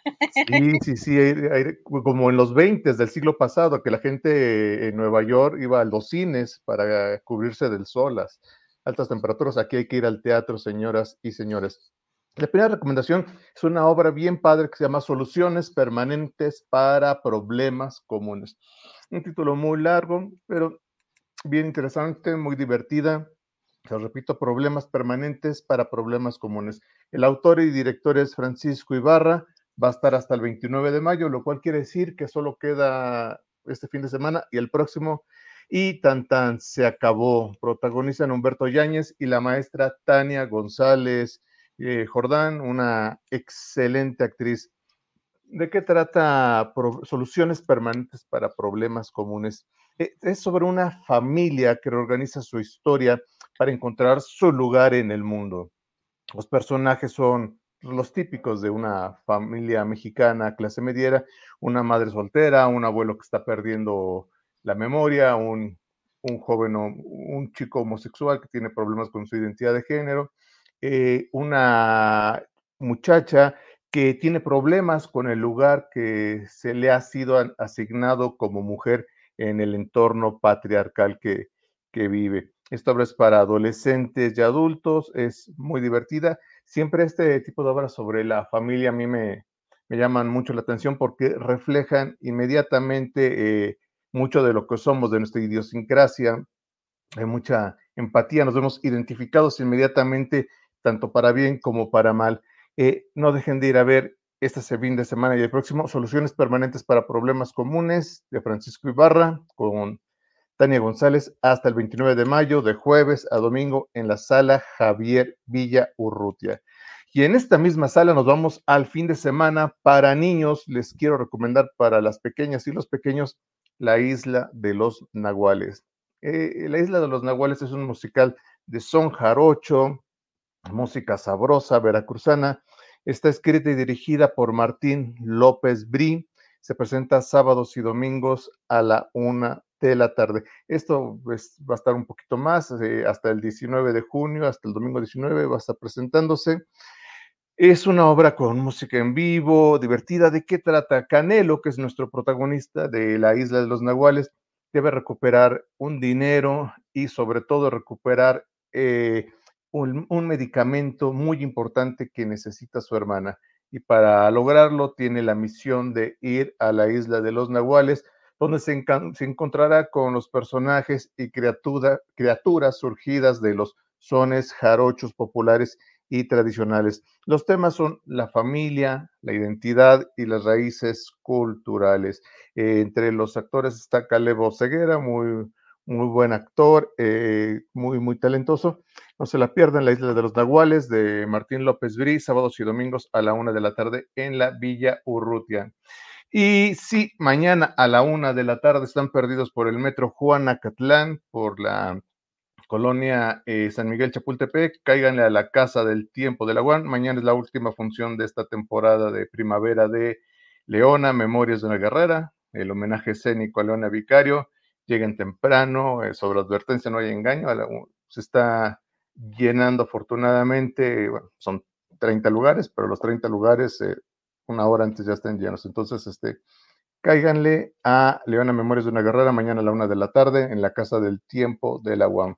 Y bueno, pues eso sería todo, mi querida Adriana, esperando que el clima sea benévolo y que pronto eh, caigan las lluvias y nos refresquen con alguna, eh, con temperaturas más, eh, más adecuadas. sobre todo les doy mis redes, arroba soy Javier Nieto y si por ahí está Adriana, díganle que ya terminé mi participación. No te oigo, Adriana. ¿Tienes apagado tu micrófono? Sí, es cierto. Perdón, es que estaba cachándome el aire. que no se escuche el... Tu aire acondicionado de mano. sí, mi aire acondicionado, pero es que creo que luego se escucha el, ¿no? Este, Eh, querido Javier, te seguimos ya en las redes sociales. Mañana, allí con el último día de tu obra de teatro, Leona. Eh, Memorias de una guerrera. Memorias de una guerrera. Y nos vemos en una semana más con más recomendaciones. Sí, sí, por supuesto, es viernes y el cuerpo lo sabe a destapar las botellas y sacar los hielos del refri. Saludos a Julio y a toda la audiencia, mi querida Adriana. Hasta luego, buen fin de semana, un abrazo, Javier. Igualmente, bye. Muchas gracias a Javier Nieto y para cerrar el programa, por supuesto, regresamos con Julio Astillero. ¿Cómo estás, Julio? ¿Ya derretido?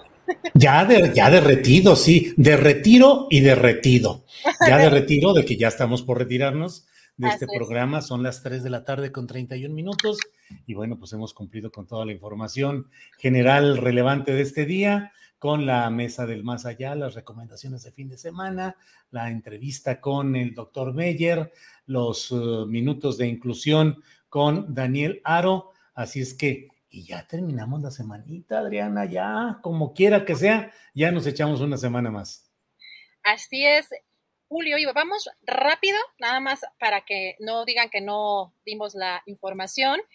Por un lado, eh, fíjate que la familia Castillo Cuevas ya lanzó una petición en Change, eh, creo que eh, ya lo habían anunciado, donde invitan a exigir la renuncia o destitución o remoción de Alejandro Gertz Manero, el fiscal general de la República.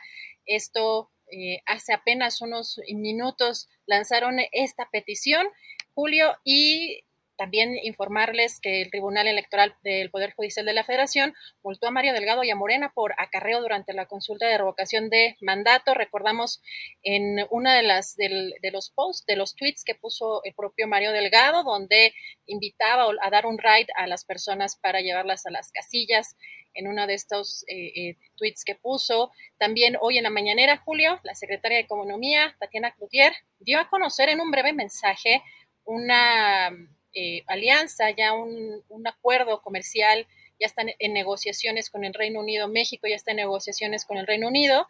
Em, se está por avanzar a otro nivel o están contemplando tener un tratado de libre comercio, pero interesante lo que anunció porque eh, dice que en los próximos cinco años, por ejemplo, un grupo hotelero va a abrir más de 50 hoteles aquí en México. Y señala Julio en el comunicado, hemos instruido a nuestros equipos para que la primera ronda oficial de negociaciones sobre el Tratado de Libre Comercio con Reino Unido sea celebrada en la Ciudad de México este julio y una segunda ronda en el otoño. Esto, dice el comunicado, nos permitirá hacer un progreso significativo hacia nuestra ambición de concluir las negociaciones para un nuevo tratado de libre comercio dentro de dos años, de acuerdo con los tiempos estipulados en el acuerdo de continuidad comercial entre el Reino Unido y México.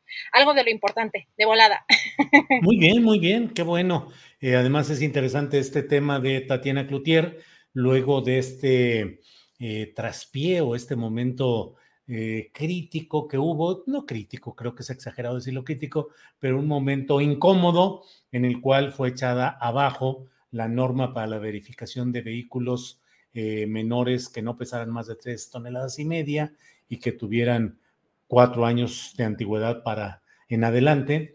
Y bueno, que fue un momento en el cual el propio presidente de la República echó abajo esa norma y ahora Tatiana Cloutier aparece con esta negociación que va a ser interesante, que va a ser valiosa. Hay que estar atentos para ver exactamente en qué términos se negocia este Tratado de Libre Comercio, que desde luego no va a tener el peso ni la eh, la importancia del tratado con Estados Unidos, desde luego que no, pero siempre es importante el que se vayan abriendo este tipo de, eh, se vayan consolidando este tipo de diversificaciones comerciales y económicas. En fin, sí. Pero decía nada más decir, que, Julio, que fue muy breve la participación de, de Tatiana Cloutier de la Secretaría de Economía y anunciada por el presidente de manera también muy escueta justo en, el mar, en el marco de lo que, del, o del contexto que nos mencionas, también es relevante mencionar que, en, a diferencia de otros momentos en donde el propio presidente lanza de elogios a algunos de sus funcionarios, en este caso la participación que fue a través de una videollamada fue muy breve y no hubo pues, elogios de por medio. Bueno, pues ahí sí que son los signos de la política que hay que leerlos y hay que interpretarlos. Adriana, pues creo que es todo a reserva de lo que tú creas que nos falte todavía o ya nos vamos a descansar. Sí, cuídense mucho, protéjanse del sol, la verdad que está muy fuerte, eh, sean muy felices, no se anden este, aventando pleitos o comprando pleitos menos en las redes sociales con nadie, este, y eh, también pues eh, disfruten este fin de semana, desconéctense un poco de toda esta ira que hay en las redes sociales. Sí, Ámense, apapáchense mucho entre sus seres queridos. Ay, Julio, de pronto de verdad cansa mucho estar en las redes sociales. Yo no sé cómo le haces, pero de pronto sí es, es este, te, absorben toda la energía. Así que si pueden desconectarse y apapachar a su, a su familia, qué mejor. Bueno, pues muchas gracias y eh, pues a preparar el siguiente programa y por hoy darle las gracias a la audiencia a Tripulación Astillero y a seguir adelante. Adriana, gracias y buenas tardes. Gracias a ti, gracias a todos ustedes. Buen fin de semana.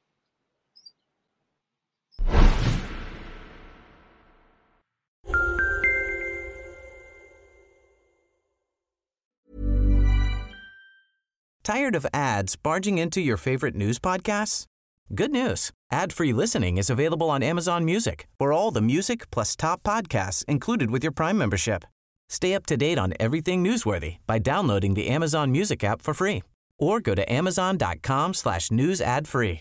That's amazon.com slash news ad free to catch up on the latest episodes without the ads. ¿No se merece tu familia lo mejor? Entonces, ¿por qué no los mejores huevos? Ahora, Egglands Best están disponibles en deliciosas opciones. Huevos clásicos, de gallina libre de jaula y orgánicos de Egglands, que ofrecen un sabor más delicioso y fresco de granja que le encantará a tu familia. En comparación con los huevos ordinarios, Egglands Best contiene la mejor nutrición como 6 veces más vitamina D, 10 veces más vitamina E y el doble de omega 3 y B12. Solo Egglands Best. Mejor sabor, mejor nutrición, mejores huevos. Visita egglandsbest.com para más información.